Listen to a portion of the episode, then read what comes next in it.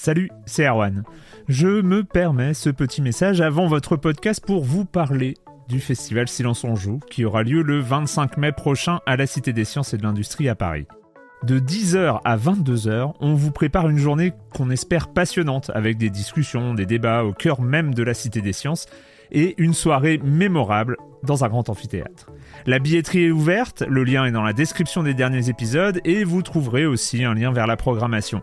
C'est 20 euros pour la journée et la soirée, et si vous voulez juste passer nous voir en journée, il suffit d'une entrée classique pour la cité, c'est 13 euros tarif plein avec éventuellement des réductions. C'est la première fois qu'on organise un truc pareil et on espère vraiment que vous répondrez présente et présent.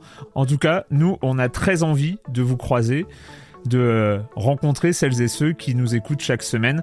Rendez-vous donc le 25 mai et je vous laisse avec votre épisode de Silence en joue ou de la bande-annonce ou de Gâchette gauche ou de Dans la boucle. Enfin bref, bonne écoute. A lot can happen in three years, like a chatbot may be your new best friend. But what won't change? Needing health insurance. United Healthcare Tri Term Medical Plans, underwritten by Golden Rule Insurance Company, offer flexible, budget friendly coverage that lasts nearly three years in some states. Learn more at uh1.com. Silence en joue, Erwan Cario, bonjour!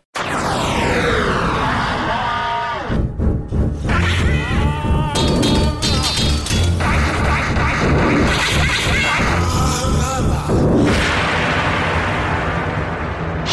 Au programme de cette semaine, j'allais dire de ce 499e épisode, je sais pas trop si c'est vrai, mais en tout cas, la semaine prochaine, c'est le 500e. voilà. Ah bon, donc, ah bon euh, C'est la 500e la semaine prochaine, mais Oui, c'est ça. Que se passe-t-il J'ai pas suivi. Faut qu'on fasse, un... faut qu'on fasse un truc. Hein. en direct, en live. C'est la... Bah c'est la diffusion en podcast de la 500e. euh, donc, au programme de cette semaine, nous allons parler de Dying Light 2 de Inwa et de Grappling Dog. Et puis, plein de news, la chronique jeu de société de Jérémy Clédon screen, le com des com, bref, euh, bref, le reste du programme, vous connaissez. Euh, donc euh, programme, programme raisonnable, programme raisonnable cette semaine, mais bon, hein, c'est, il y, y, aura du gros la semaine prochaine. Donc, comme je l'ai dit, c'est la 500e et on revient la semaine d'après pour parler d'un petit jeu qui vient tout juste de sortir. Je vous laisse deviner lequel. Bref, je commence quand même en accueillant trois de mes chroniqueurs favoris, Corentin Benoît Gonin. Salut Corentin. Salut Erwan. La forme, comment ça va? Bah écoute, c'est super. Euh, j'arrive euh, pour l'émission qui est entre Horizon et Elden Ring. Je m'occupe de Dying Light 2. Autant dire que je suis euh, très content. vraiment, c'est. toi aussi, hein, tu l'attendais. Eh, toi aussi, tu l'attendais depuis des mois. Je suis ah sûr, t'es comme moi. Ouais, on l'attendait grave, quoi. Moi, j'apprécie, j'apprécie m'occuper des meilleurs jeux, de la crème de la crème du gaming. Vraiment, très content. Attends, alors quand tu te plains pas des news, tu te plains des jeux, quoi. C'est. Mais alors moi, tout le temps, je me plains, tout le temps. Faut, le savoir. Non, je plaisante bien sûr. Je, je, suis très content de laisser tout ça. Puis j'ai eu Pokémon, hein, je peux pas tout avoir. Mais oui, bah, euh, Patrick Elio, salut Patrick. Salut Arwan, salut à tous. Et Marius Chapuis, ça va là, l'ordre, euh, c'est bon? Oui, je suis extrêmement. c'est bon, je bon, il attendait. Tout est, rangé, c'est parfait. tout est rentré dans l'ordre, euh, tout va bien. Euh, on va commencer, on va commencer avec toi, Patrick, avec avec d'abord des news, des des des, des comment on appelle ça, des des quarts de cercle avant point ah oui, point, c'est ça? L'ancienne, à l'ancienne. bah oui, bah oui, chez Capcom, on aime bien les anniversaires, donc l'année dernière, 2021, c'était les 25 ans de Resident Evil, donc il y avait eu pas mal de choses autour de ça. Enfin, on aurait aimé plus, mais bon. C'était les 25 ans, et puis cette année, 2022, ce sont les 35 ans de Street Fighter. Donc, euh, bah, on va manger du Street Fighter. On a eu ces, derniers jours euh, la première bande-annonce de Street Fighter 6. Euh, voilà, on devrait avoir, on a eu juste un petit spot vidéo, et puis la publication d'un logo qui a fait pas mal parler.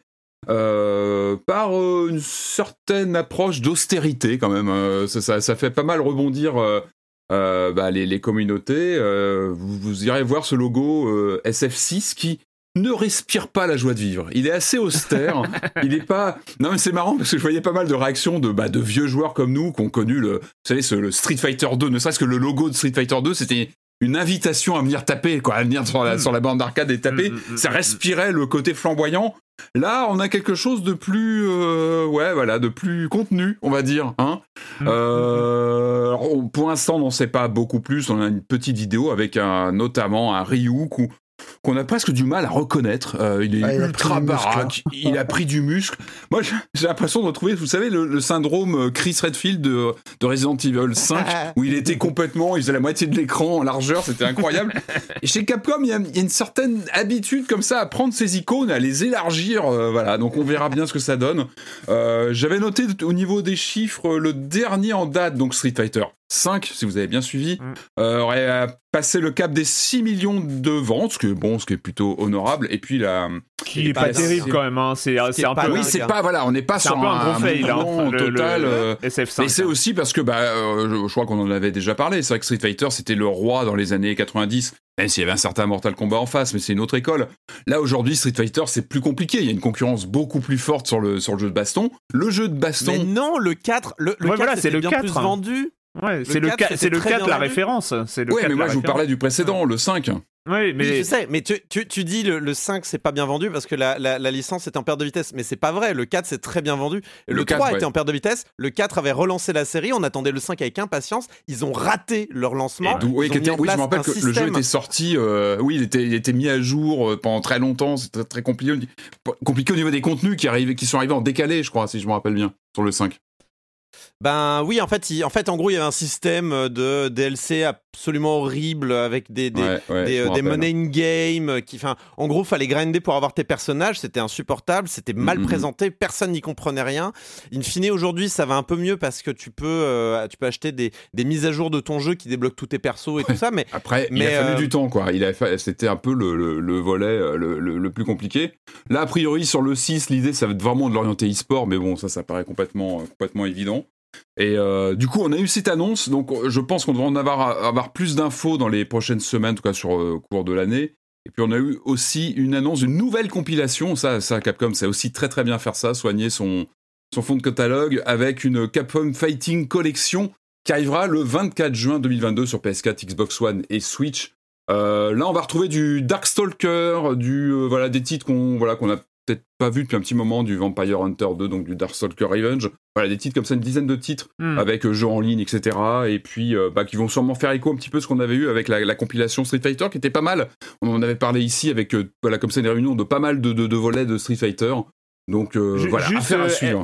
Street Fighter 6, c'est 2022 ou c'est. C'est 2022. on devrait avoir plus d'infos sur 2022.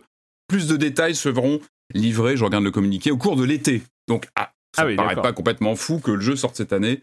Euh, voilà. Donc affaire à suivre. Donc les 35 ans. Et oui, je, voulais dire les chiffres aussi 47 millions d'exemplaires sur la série en tout depuis hmm. donc euh, depuis 35 ans. Voilà. Ben et, le 4 par exemple c'était euh, le 4 c'était 9,3 millions au total de ventes. et en fait, ce qui est vraiment dommage, c'est que le 5 est arrivé au haut de la hype de Street Fighter bah oui, 4 et ils n'ont rien fait. Et c'est vraiment dommage. Quoi. Ouais, surtout que bah, c'est une marque qui a quand même de, voilà, qui a une histoire à défendre, même si euh, chez Capcom, c'est quand même passé derrière Resident Evil, c'est 123 millions d'exemplaires, c'est quand même assez colossal. Mm. Et Monster Hunter qui a vraiment pris euh, la priorité chez Capcom, hein, parce que Monster Hunter, c'est leur titre le plus, le world le plus vendu de leur histoire. Et la série Monster Hunter, c'est aujourd'hui 78 millions de jeux vendus. Donc c'est vraiment Street Fighter s'est passé quand même en, en troisième position euh, en termes de, de, voilà de série historique et euh, donc affaire à suivre. En tout cas, ils ont mm. peut-être un beaucoup à jouer euh, sur le 6 pour justement faire un peu oublier les divagations autour du 5. Ça part mal hein, avec le logo. Je pense qu'il faut un film. Mais il y, en a déjà eu deux de films. Mais pourquoi pas mais, pourquoi pas Live, un, film live. quoi. Au niveau ah de la, au niveau au niveau du teaser, au niveau du teaser, on voit, on voit quasiment rien, mais par contre, donc l'adversaire de Ryu, je suis pas sûr qu'il ait été identifié dans le, dans le roster euh, immense de Street Fighter, mais euh, son, le visage, par contre, euh, fait vraiment rappeler des, des, choses comme Devil May Cry 5, donc ce serait pas étonnant qu'ils utilisent le Hero Engine pour, pour le, pour le jeu. Qui C'est le perso de Street Fighter 5. Je vois 45e et dernier combattant de Street Fighter 5. D'accord. Très bien. Et eh ben, et eh ben son visage, quand même. Je l'ai pas, creusé plus que ça. Hein son visage rappelle un peu ce qu'on pouvait voir dans des euh, Devil May Cry, euh, enfin le dernier Devil May Cry 5, mhm. et euh, ce serait pas étonnant que le jeu sorte mhm. avec le. Ouais, le Mais c'est marrant, c'est moi c'est ce que j'ai vu en regardant un petit peu les réactions, c'est il y a vraiment une nostalgie du côté dessin animé de Street Fighter 2 en fait, ce côté cartoon 2D où vraiment tu avais quelque chose avec les personnages qui passaient par quelques mimiques, quelques pixels. Là, on est quasiment sur du photoréaliste avec aussi presque cet Uncanny Valley qui apparaît. Je vous parlais de ce côté ultra de, euh, musculeux de Ryu. Finalement, est-ce qu'on a vraiment envie de voir ça Ces personnages, ils étaient ah bah très bien en cartoon. C'est peut-être plus une côté, enfin, c'est plus un problème de laideur qu'un problème de bah, Uncanny Valley. Hein. C'est juste laid, quoi. Il a la peau un peu verdâtre, on dirait Hulk, quoi. Enfin, il est un peu, ouais, c'est un peu, un peu bizarre. Donc, on verra euh, le rendu final, mais euh, bon, voilà. après, Street a toujours eu cet aspect un peu cartoon. c'est vrai un petit peu caricatural. Le 4 était très réussi parce qu'il était très cel très stylisé, mmh. très ouais, japonaise. Le 5 avait perdu un peu ça avec l'Unreal, mais, euh, mais du coup, j'espère, j'aimerais bien qu'ils reviennent justement à quelque chose ah bah plus euh, dessin animé. et je m'en fous après que bon, si. si Ryu est une espèce de baudruche, c'est pas très grave au final. ouais, de toute façon, ouais, ouais. Mais, mais bon, Patrick, euh, on continue parce que c'est un sujet que tu suis forcément. C'est on a eu euh, on a eu des images. On a des images. Oui, le PlayStation VR 2. On en a. Je, je veux pas faire une, une, news toutes les semaines, mais bon, c'est vrai qu'on a on suit ça avec euh, avec attention évidemment parce que c'est pas rien que Sony continue à, soutenir la, VR. Donc, on avait eu quelques infos de sortie. On rappelle 2022 normalement, donc c'est une question de, mois avant son arrivée.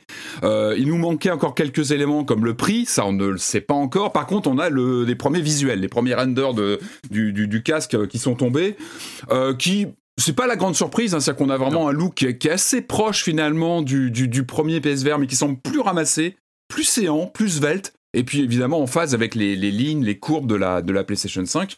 Euh, on a eu quelques infos euh, plutôt intéressantes. On a eu, je crois, confirmation donc d'une molette qui va être intégrée pour euh, régler bah, l'écart entre les yeux. le système de vibration, ça on l'avait déjà dit, ça avait pu faire rigoler. On verra ce que ça donne au final d'avoir des vibrations dans le casque. Plus intéressant, alors ça, ça va peut-être vous faire rire aussi, mais alors moi j'ai applaudi quand j'ai vu ça, c'est l'apparition d'un système de ventilation dans le casque. Alors oui, pourquoi un système de ventilation? Vous allez me dire, mais à quoi ça sert? On va déjà avoir des vibrations et en plus une ventilation. Bah, pour moi, c'est un vrai plus.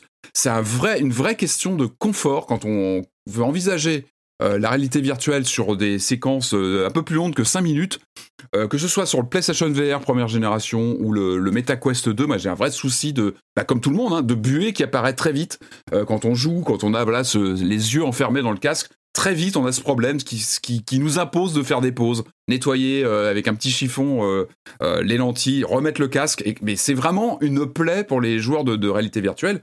Et ben là, Sony intègre un système de, ventilation qui devrait nous permettre d'avoir, comment dire, une, en tout cas, de ralentir l'apparition de la buée. Alors ça peut vous paraître un détail comme ça, mais croyez-moi, pour tous ceux qui, qui pratiquent la VR assidûment, bah, c'est un vrai plus. Je crois, mm-hmm. à ma connaissance, que ça doit être le premier casque qui fait ça. Alors, ou alors j'ai loupé l'information, mais en tout cas, c'est une, une bonne idée. Moi, je, suis vraiment ravi de voir ça, parce que ça veut dire qu'on va pouvoir jouer plus longtemps, en faisant attention à ses yeux, évidemment, mais ça peut vraiment retirer. Euh, c'est un truc dont on ne parle pas forcément tout le temps, mais c'est un vrai, vrai problème de bah, d'usage, en fait, de confort d'usage. Le MetaQuest 2 avec ses mousses là autour des yeux, très vite, on est en sueur, et ça, bon, voilà. C'est un vrai plus.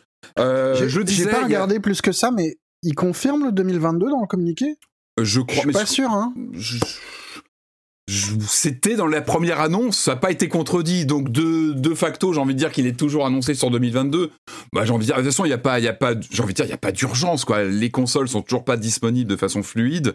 Euh, pour l'instant, je crois qu'il est toujours sur 2022. Euh, il y a toujours cette question capitale euh, de la rétrocompatibilité qui n'a pas été confirmée. On espère tous que nos catalogues du premier PlayStation VR 1 vont bien pouvoir être jouables dessus avec peut-être un petit boost. On l'espère, c'est pas confirmé.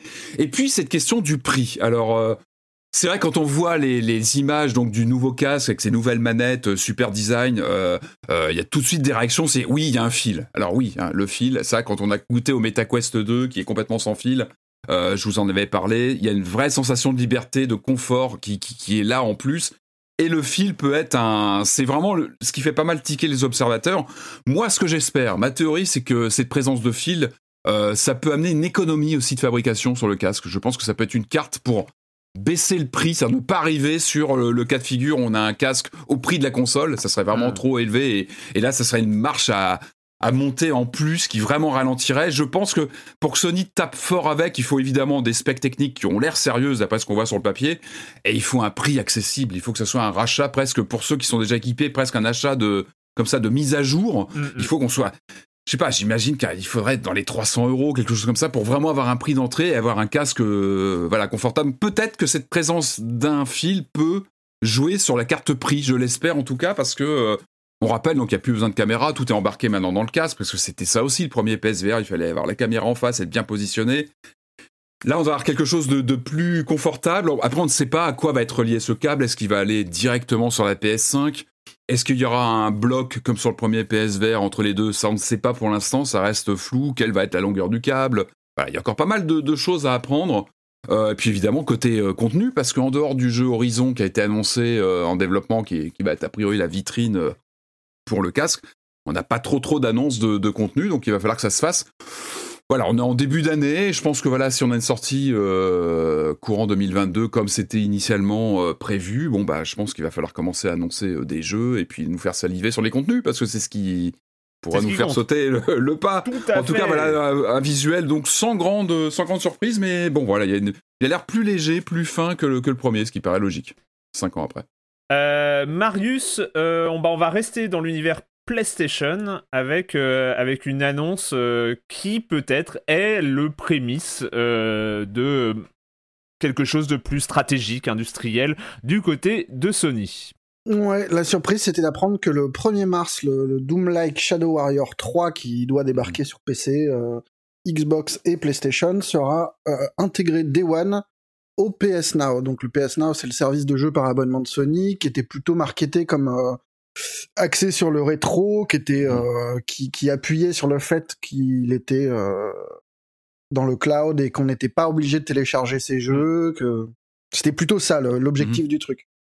Et là, bah forcément, quand on voit une intégration Day One, on pense au Game Pass et on pense euh, aux prémices du projet Spartacus, tel qu'il avait été présenté par la presse américaine, qui vise bah, euh, à combler le retard avec euh, Microsoft en unifiant euh, PS Now et PlayStation Plus pour faire une espèce d'offre équivalente, on va dire. Shadow, Warrior, Shadow Warrior, c'est pas Halo Infinite, quoi. Mais non, c'est pas c'est pas une killer app, mais mais c'est c'est plus qu'un qu'un petit jeu. Oui. Mm. Et ça surprend. Surtout, personne s'attendait à ça. Oui, oui c'est vrai. Là maintenant, sans, sans annonce plus grosse et plus claire de la part de Sony. Parce que la rumeur, c'était qu'ils euh, réenglobent leurs différentes offres euh, PS Plus, PS Now. On en était là euh, à l'heure actuelle hein, sur, comme tu disais, ce projet qui devait englober tout ça et puis un peu muscler leur proposition d'abonnement pour répondre à Game Pass. Donc ça pourrait être une amorce de ça. Par contre, ouais, il faudrait qu'il va falloir qu'ils clarifient s'ils veulent vraiment aller sur quelque chose de plus conséquent et aller, taper le Game Pass. Il faut, je pense, voilà, c'est un titre, ça peut être un début, ça peut être une amorce d'une politique plus, euh, plus agressive là-dessus, en fait, d'intégrer comme ça de la nouveauté euh, Day One, dès la sortie, dans cet abonnement euh, PS Now, qui était, oui, très, comme tu disais, très PS3, c'est beaucoup des jeux. Des jeux oui, oui, sur, le, sur le, la home du PS Now, il y a clairement une dalle qui indique qu'on est là pour, pour revisiter le catalogue PlayStation et, hmm. et ça par, par console, quoi. Mmh, mmh, mmh. et bah quand même, on va. C'est vrai que c'est c'est pas un sujet qui, euh, qui est euh, directement lié à Silence on joue, mais au moment où on enregistre, on enregistre euh, jeudi matin, bah, dans la nuit de mercredi à jeudi, ça voilà, il s'est passé que il y a eu la déclaration de Vladimir Poutine de guerre à l'Ukraine, en tout cas de voilà d'entrer sur le territoire ukrainien de l'armée russe. non, je crois que c'était pour protéger la paix. Oui, pardon, pour protéger la paix. Euh, et donc, en fait, il y a aussi toute la question, parce qu'on sait que l'Ukraine, Kiev, il y a énormément, enfin, il y a quand même pas mal de studios de jeux vidéo. Il y a une, euh, il y a, euh, il y a une création, une création assez importante côté ukrainien. Et en fait, on a des, mm. il y a des nouvelles des studios de jeux, notamment de Kiev. Marius. Il y en a pas énormément. Moi, mm. je, naturellement, je me suis mis à chercher ça sur Internet pour voir s'il y avait des papiers qui avaient été faits là-dessus. Il y en a un de Polygon qui est pas mal, qui est sorti mardi, qui, euh, qui interroge quelques devs euh, ukrainiens donc face aux menaces de guerre, qui était à l'époque mmh. des menaces de guerre. C'était avant, oui. Mmh. Euh, il y a un des responsables de Vostok Game, alors c'est pas peut-être pas le plus grand représentant du jeu vidéo en Ukraine, c'était ceux qui ont fait un battle royale de sinistre mémoire qui s'appelait Fear the Wolf, qui s'était fait laminer mmh. à sa sortie. Lui, il explique que, euh, bah, en gros, les, les, Ukrainiens sont habitués à ce contexte de guerre, que peut-être qu'à l'Ouest, on a oublié parce que parce qu'on est un peu loin, mais que le pays est en état de danger imminent depuis 2014 et, euh, et Maïdan et, l'annexion de la Crimée euh, mhm. derrière. Mais que un plan de déménagement est prêt de leur côté sans dire exactement en quoi ça consiste. On ne sait pas si c'est renvoyer les gens chez eux pour qu'ils bossent en télétravail ou si c'est vraiment un exil plus vers l'ouest pour, bah, pour éviter pour échapper complètement le conflit. Il y a quelqu'un de Redbit donc, qui a fait un, un, autre MMO survival, Frostborn, et qui a servi de support notamment pour Microsoft sur la Master Chief Collection, qui lui ah explique que la, la, vie continue, que c'est compliqué de se projeter sur le long terme, mais que ils étaient habitués pareil. Ils, ils, minimisent un peu ce truc-là. Et par contre, il y a le boss de 4A Game, qui est un studio fondé par les, les ex de Stalker et qui, euh, qui est derrière la série des métros. Donc là, on est quand même sur du hmm. jeu un peu plus un peu plus connu, identifié hmm. et, euh, et euh, impressionnant, qui parle lui en son nom et pas au nom du studio parce qu'il c'est un peu surprenant, mais en gros, lui, il est vraiment en mode l'Ukraine est prêt. Euh, je cite si un vieux fou veut venir nous chercher des noises, on est prêt, on a tout ce qu'il faut. Euh, on a euh, des Stingers, des javelins, des missiles anti, enfin, des missiles anti-missiles et, et, on est bon quoi. ça calme un peu. Ouais, non, c'est clair. Il n'y a pas de réaction du côté de Frogware, mais, je suis retombé sur un article de 2015, je crois, ou 2016, je sais plus, qui expliquait que, bah, que c'était quand même des gens qui avaient, qui avaient participé à l'occupation de Maïdan, qui, avait, euh, qui sont clairement plutôt du côté de l'Ouest et de, l'intégration européenne et compagnie. Mm. Ce qui leur avait valu des emmerdes sur euh, un des Sherlock, où ils avaient fait un petit, euh, un petit écran noir au début, en hommage aux gens qui étaient tombés bah, pendant l'occupation de Maïdan, et qu'ils s'étaient vus retrouver interdits de vente en Russie et dans plusieurs pays associés à Vladimir Poutine.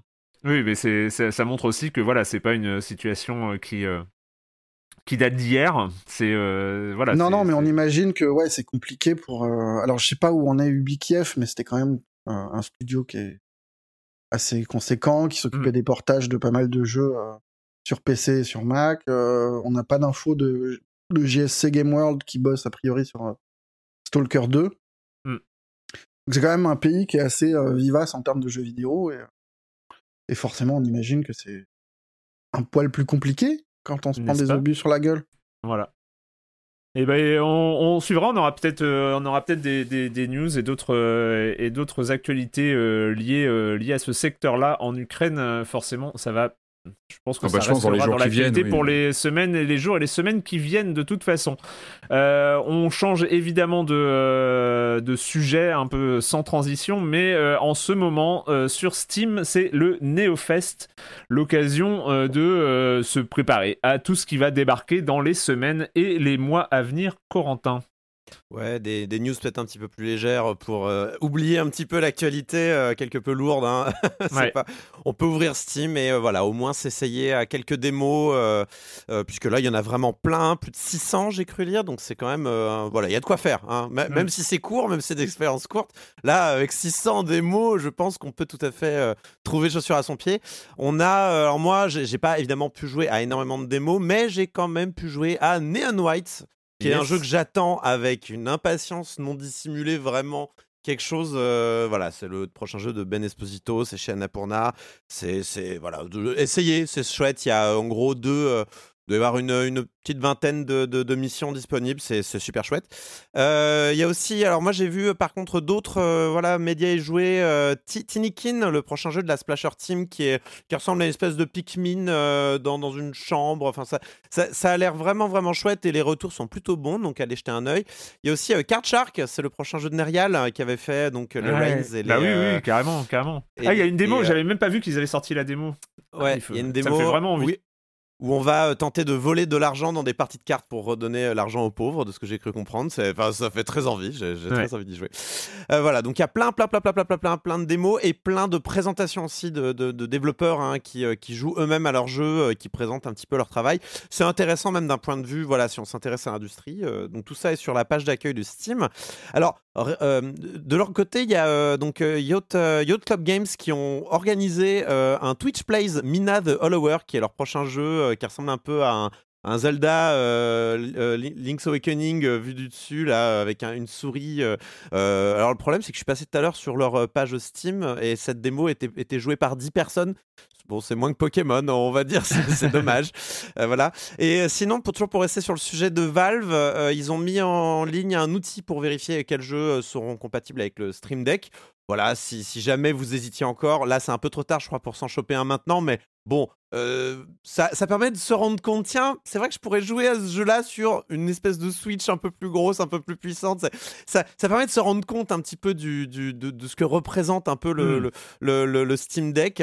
En tout cas, euh, j'ai regardé, alors moi j'ai 670 jeux sur Steam, il y en avait 86 qui étaient certifiés et 39 fonctionnels, donc ça fait à peu près 1 sur 6, euh, un, peu, un peu moins d'un sur 6 qui était tout à fait compatible. Donc bon, c'est déjà ça, mais c'est vrai que à la, dans le lot, euh, ouais, certains jeux, je me suis dit, c'est vrai que je, m'étais jamais dit que jouer à ces jeux en portable pouvait être intéressant et du coup je, mmh. me posais la question est-ce que j'ai pas envie d'un Steam Deck maintenant? J'ai tout de suite fermé la page en me disant mon porte-monnaie n'a pas besoin de ça.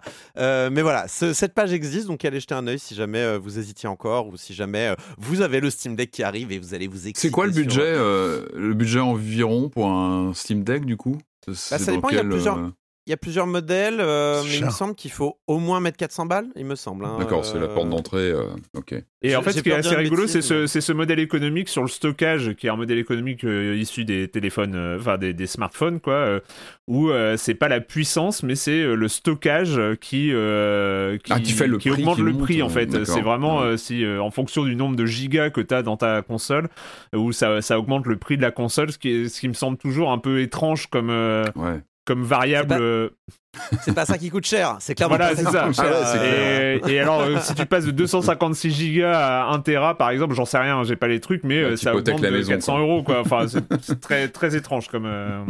C'est très, c'est très à la Apple. Très oui, voilà, c'est ça. comme façon de penser les choses, mais bref. Donc voilà, moi, moi je vais plein, de choses sur Steam en ce moment, c'est bien, c'est très Steam comme actu. pour les, pour, respirer les, un peu. Hein. Pour les démos Steam, moi je conseille vraiment, mais très très très très chaudement, euh, The Wreck de Pixel Hunt. Hmm. Qui est, euh, alors c'est très court la démo, mais c'est sublime. moi je suis tombé amoureux complètement euh, du jeu, j'ai qu'une hâte, c'est qu'il arrive et on a, on a, c'est coming soon, hein, mais on n'a pas de date hein, de, de, The Wreck. Hein, donc, Et très belle surprise aussi de To Hell with the Ugly de la poule noire, euh, qui a l'air très chouette. Ouais. Et Marius, tu vas me faire plaisir. Tu vas me faire plaisir, Marius. Tu vas essayer Neon White parce que t'as as, mal parlé de Neon White. et, j'aimerais, j'aimerais juste que tu essayes au moins avant de continuer à mal parler de Neon White parce que c'est. Alors, tu, tu, remarqueras que j'ai rien dit. J'ai pas fait une remarque. Ça me brûlait les lèvres, mais j'ai rien dit tu passes tous les dialogues VN débiles et tu joues juste et tu vas voir, c'est super chouette. Non, mais j'essaierai, c'est un pour Le com des com de la semaine dernière. Alors, euh, on va commencer avec. Euh, on parlait de Horizon Forbidden West et de Sifu. Euh, beaucoup de réactions sur Sifu, mais il y en a aussi sur Horizon Forbidden West. Avec, je prends juste le commentaire de Monsieur U qui dit Je suis en train d'écouter le podcast et l'enthousiasme autour de Horizon est palpable, ça fait plaisir. Le truc qui m'a fait le plus plaisir, c'est qu'Erwan soit aussi réceptif à la qualité des animations. C'est vrai que les personnages du premier Horizon était un peu raide et inexpressif, c'est très bien que les animateurs de guérilla se soient a priori concentrés sur les yeux. C'est la première chose que l'on regarde dans un personnage. On ne compte plus les, les jeux où les PNJ ont des regards issus d'un étalage de poissonnerie. Ça fait plaisir que l'attention a été donnée à cet élément central. Et euh, c'est vrai que D'ailleurs, j'en profite pour euh, signaler que euh, la promesse que j'ai faite euh, à l'émission passée, c'est-à-dire de survoler, on va dire, les jeux dans les semaines à venir pour me concentrer sur Horizon, a été respectée. Hein. J'ai plus avancé sur Horizon que sur Dying Light 2 dont on va parler. on continue à, propos de Sifu, où il y a peut-être plus de commentaires. Je prends celui de Oyoyo. Sans être un expert pointu du cinéma d'arts martiaux, c'est un genre auquel je suis extrêmement sensible et j'avais identifié dans un coin de ma comme l'un des grâles du jeu vidéo, le jeu qui nous ferait sentir comme dans un film de baston et qui soit évidemment un jeu réussi. Ma mâchoire s'était décrochée en voyant la démo jouable sur Twitch et je l'ai lancé en rentrant de la 500e avec la même fébrilité que Patrick devant le mode VR du remake de Quake en FMV réalisé par Swery. Ah mais, mais, je signe. Waouh, c'est un euh, scoop. Et pour, et pour moi, la promesse est tenue et plus encore, c'est absolument jouissif, manette en main, animation des combats d'un grand force renforcé par une DA réussie, des niveaux marquants, la BO et le sound design tout aussi bon, c'est que du bonheur. Et enfin, la proposition du jeu, pour reprendre un terme à la mode, elle, est radicale et c'est logique qu'elle s'éloigne d'une partie du public, euh, voire le braque. Donc, comme Marius mhm. et Erwan, je suis allé regarder sur le site de l'école de Kung Fu du consultant Pac Mei qui a travaillé sur le jeu Sifu. C'est le titre du grade le plus élevé dans cette école qui désigne l'excellence. C'est aussi le titre du professeur. Ça dit tout de l'état d'esprit du jeu. Le jeu est notre professeur. Il va nous pousser à atteindre cette excellence. Mais il faudra apprendre, répéter, souffrir. Et le résultat sera à la fin hyper satisfaisant. On continue avec Chronos, euh, toujours euh, sur Sifu. Euh, je reviens sur la vie sur Sifu et comme dit plus haut, je ne pense pas que ce soit une erreur de game design. Le jeu est conçu comme ça. Oui, j'ai dit que c'était une erreur de game design, ce qui a crispé un peu de personnes. le jeu est conçu comme ça. On parle de roguelike et j'ai l'impression que le jeu est plus proche d'un Streets of Rage dans le sens où les ennemis sont placés au même endroit avec les mêmes patterns et la mise en scène du système d'âge, je vois ça comme un système de vie limitée qui, comme dans un jeu d'arcade, demande aux joueurs d'être suffisamment bon pour finir le jeu en, avec des vies limitées. Donc ici, le jeu permet au joueur de gérer sa perte d'années grâce au compteur de mort qui évite de perdre des années trop vite ou même de poncer un niveau au maximum pour mieux gérer le suivant. Par contre, je suis d'accord sur le fait que le jeu demande de la persévérance. Même en arrivant au quatrième niveau, j'avais l'impression que le jeu me punissait sur le boss du second niveau car je connaissais parfaitement les patterns et arrivais à le battre mais en y laissant trop de plumes pour mieux gérer la suite. Une frustration mm. parce que autant les autres boss possède une belle marge de progression, autant le second est très punitif et devient le mur à franchir. Fameux mur. Et je termine avec. Euh, alors, il y a une longue contribution de Flavien. Euh, j'en ai fait un résumé. J'en ai pris une partie. Euh, si ça peut rassurer Erwan ou Marius, le deuxième boss est vraiment pour moi le gros mur qui m'a mis le plus de temps à finir, comme je le voulais. La fin m'a pris au max 3 heures de plus. Il y a eu des discussions très intéressantes de la part de vous tous sur des axes différents, je trouve. Erwan, si jamais le deuxième boss.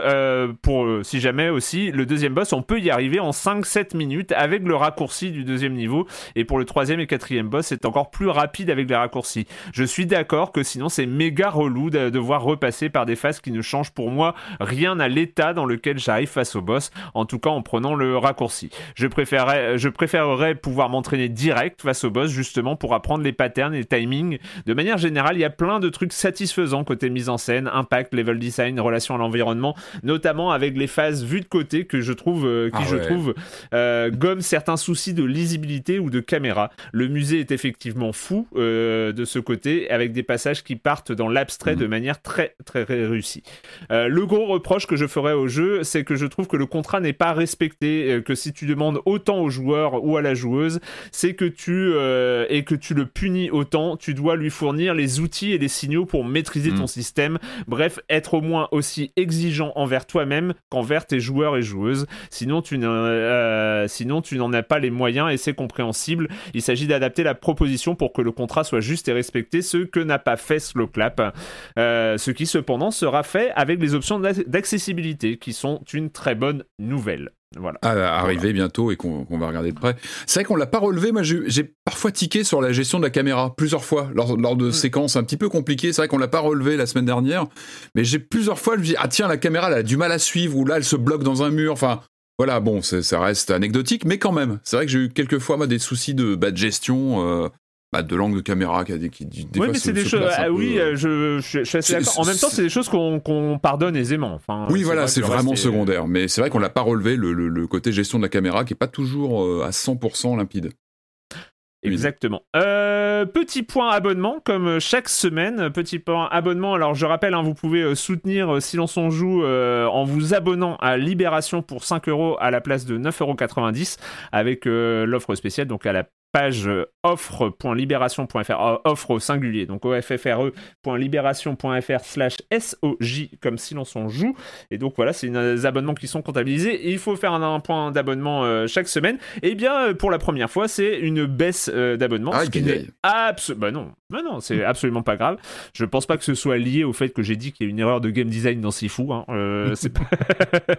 euh, non, non, non. C'est bah, après, moi, je pense que c'est logique déjà parce que je pense qu'au moment du lancement de, de l'offre, il y a plein de gens qui se seront abonnés pour une durée limitée en fonction de leurs moyens.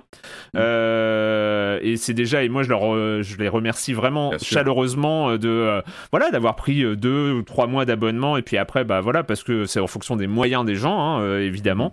Donc en fait, euh, juste, on en est à 352 abonnements à l'offre euh, de soutien à Libération, ce qui est déjà euh, énorme, et, euh, et 16 personnes hein, qui ont conservé leur- leurs abonnements à l'offre à l'offre initiale, ce qui fait euh, 368. Et voilà, pour le compte total des gens qui ont déjà qui ont déjà souscrit à l'offre et qui se sont peut-être désabonnés pour des problèmes de moyens de paiement ou de bah, que c'est ils voulaient ils voulaient arrêter. je crois qu'on en est à 389 personnes qui ont au moins euh, euh, souscrit une fois à, l'abonnement. Et moi, je, voilà, c'est juste, je leur dis euh, merci, même s'ils se sont désabonnés, bah, pour des questions de tout le monde n'a pas forcément les moyens de mettre 5 euros par mois euh, pour pour soutenir un podcast. Et ça, je, l'entends. Vraiment très bien. Juste pour dire que bah, ce qui fait plaisir par ailleurs, c'est que dans le euh, dans le Discord de Silence on Joue, rejoignez-nous parce que ce Discord est vraiment un endroit un peu fou.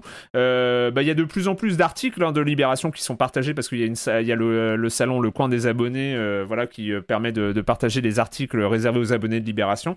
Et il fallait quand même signaler parce que c'est quand même un truc absolument dingue, c'est qu'il y a un nouveau fil de discussion dans le salon jeux vidéo euh, qui s'appelle SOJ Dull, euh, qui est donc une sorte de clone collaboratif de Wordle euh, à partir des jeux euh, de vidéo et de société euh, chroniqués dans Silence on joue.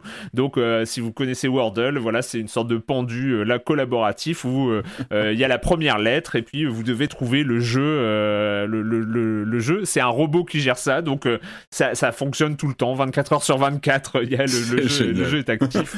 C'est Vous vous rappellerez de ce moment quand sortira le jeu de plateau Silence on joue euh, prochainement. Vous verrez. On se rappellera de ce moment où ça a commencé. Mais ça se trouve, mais trop bonne idée, il faut qu'on fasse ouais, ça. jeu de plateau physique avec des questions sur le gaming, sur euh, Quake et d'autres choses. Ça serait, ça serait et un pion euh, Swery. Enfin, ça serait faut, énorme. faut, Des- faut- des- faut- faut pas le dire des idées comme ça, tu sais qu'il va, il va y avoir une pression dingue après. je plaisante. Euh, et euh, dernier point, alors je, je voulais d'abord. Je voulais le signaler, euh, j'en avais déjà parlé, hein, il, y a, euh, il y a un salon euh, de discussion Silence, on crée des jeux, Euh, donc euh, où vous pouvez euh, parler des jeux que vous développez, parce qu'on sait qu'on a des créateurs euh, indés, ou pas indés d'ailleurs, euh, qui, euh, euh, qui nous écoutent, donc le salon est, euh, est déjà actif, et en fait, juste je voulais signaler, c'est vraiment pur copinage, donc c'est pas forcément un test, hein, mais il y a un, un jeu qui s'appelle Moons of Ardan qui est actuellement en early access euh, sur Steam et qui est présenté dans, dans, dans, dans ce salon. Donc euh, le jeu ça s'appelle Moons of Ardan. Euh, et je voulais juste signaler parce que je me suis rendu compte que euh, y- ces deux personnes, hein, c'est Quentin Chevalier et François Moge euh, qui, sont, euh, qui sont à la réalisation de ce jeu-là. Et François Moge, figurez-vous, que c'est le graphiste qui avait fait le générique de Silence on joue sur No Life. Ah oui. Voilà, donc euh, donc c'est juste, euh, je voulais signaler sur le jeu Ah parce ouais. que en fait, euh, on se et, c'est toujours le logo qu'on utilise de Silence on joue dans toutes les vignettes. Euh, actuelles, c'est euh, c'est lui qui l'avait réalisé. Donc voilà, je voulais signaler qu'il avait, il présentait, il présentait son jeu en early access sur le salon Silence. On crée des jeux. Voilà, c'était juste un petit signalement comme ça. Ben voilà, voilà pour euh, la première partie de l'émission. On va parler, euh, on va parler maintenant des jeux vidéo et on va commencer par euh, par une petite expédition dans le Grand Nord, une expédition historique qui va nous faire voyager donc dans le dans le dans le- dans l'espace et dans le temps pour le coup. C'est une production donc The Pixel Hunt, Arte France et ICO. Ça s'appelle Inua.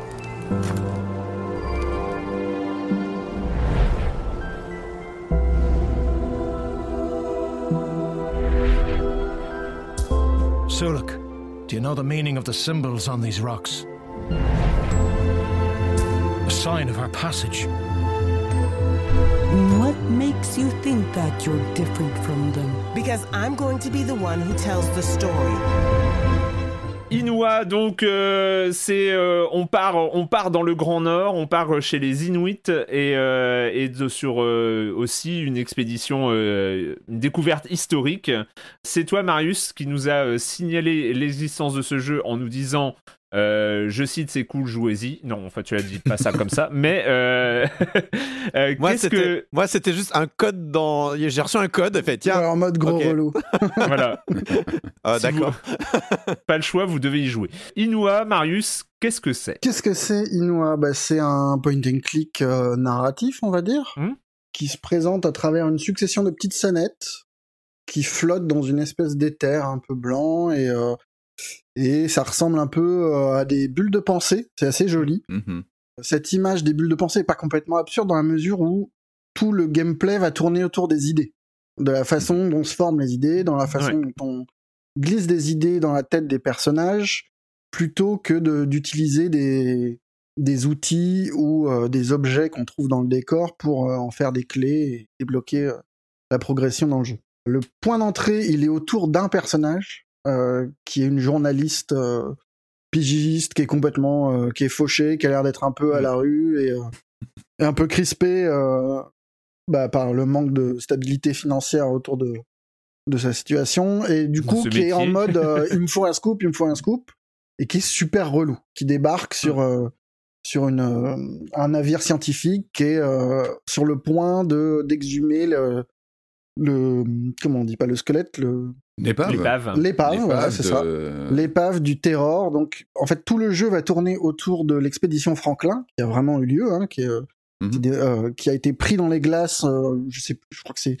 1845 ou un truc comme ça, C'est ça, dans ces eaux-là, ouais. Dans ces eaux-là, sans jeu de mots, mais. qui cherchait, euh, qui cherchait un passage dans le Grand Nord euh, canadien pour euh, pour traverser, qui a été pris dans les glaces et euh, et on n'a jamais su exactement ce qui était arrivé euh, à, à l'équipage de ces deux navires. Ça a donné lieu euh, Erebus Ouais. et Terror. ouais. ça a donné lieu à une série télé qui s'appelle The Terror, qui était très chouette. D'anthologie. Et là, on est sur un registre très différent. On n'est pas du tout dans de l'horreur euh, et de l'angoisse. On est, euh, on est, ben, je sais pas dans quoi on est. On est dans le conte, en fait. On est dans, dans le registre du conte. Euh, on entre par ce personnage-là, donc euh, à l'époque moderne, mais on n'est pas exactement la journaliste parce qu'on va rentrer dans l'esprit de chacun euh, des personnages qui sont présents à l'écran euh, et voir en fait comment, par exemple, comment une planche de bois avec un logo dessus qui va mettre une idée euh, qui est, je sais pas, épave par exemple, comment chacun des personnages de qui, qui est à l'écran réagit par rapport à ça et comment cette idée-là va faire avancer l'intrigue. Et on dépasse rapidement ce cadre-là pour en rejoindre deux autres. Un qui se passe bah, pendant l'expédition euh, Franklin, Mhm. euh, avec une mutinerie euh, sur le Terror euh, et bah, la crainte juste de, de, bah, de crever euh, sur le navire et, et la tentative de rejoindre le continent euh, à pied, quitte à traverser euh, le Grand Nord et, et y laisser la vie. Et une autre qui est euh, installée pendant la guerre froide où un caméraman euh, se retrouve là un peu par hasard et euh, C'est une équipe euh, militaire hein, qui est envoyée sur place et lui. euh, voilà, mais lui, lui est censé euh, filmer et en même temps, euh, c'est pas exactement le. Voilà, ouais, c'est un prétexte et il sait pas exactement ce qu'il fout là et de toute façon la raison n'est pas la bonne. Et, et ce qui est assez marrant, c'est que ça crée le fait que les, les, les histoires s'accumulent rythme vachement bien l'histoire, euh, la rend vachement plus intéressante et permet en fait le, au gameplay de prendre davantage d'ampleur et, et de s'enrichir. Parce que Hmm. non seulement on fait naître des idées et en cela il y a un côté un peu visual novel quoi où on est Mmh. Ah bah, spectateur de, de l'histoire plus que, que l'acteur. Mais ce qui est marrant, c'est que une idée qu'on va mettre dans la tête de quelqu'un qui est en 1845 est parfois si forte qu'elle va déborder ce cadre-là et, euh, et s'enraciner dans l'esprit de, de personnes qui, euh, qui sont séparées euh, par un siècle et demi, ou des, où il y a aussi des puzzles euh, environnementaux où il va, il va falloir interagir euh, au-delà de, de la frontière du temps. Un- un- ils, sont, ils se retrouvent dans le même contexte physique, Mm. mais les actions qu'on mène euh, en 1845 ont des conséquences sur l'organisation des lieux euh, un siècle plus tard. Et voilà, le, le truc communique. Il y a une façon de de faire communiquer les histoires entre elles, qui est vraiment très belle, je trouve, et, euh, et qui est assez, bah, peut-être pas complètement nouvelle, mais assez euh, rafraîchissante et inattendue, je trouve. Ouais, les, les énigmes à travers le temps, on avait eu ça sur euh, Death of the Tentacles, par Ouais, exemple. ouais. Mais bon, après, avec, dans, voilà, dans- avec une dose d'humour un petit peu plus appuyée quand même hein, sur, euh, sur le LucasArts. Non, c'est une jolie façon, je trouve, de, de rafraîchir le point and click entre ça et, euh, et cette histoire des, de, de, bah, d'idées qui font office de clé, quoi. Je trouve que c'est Mm.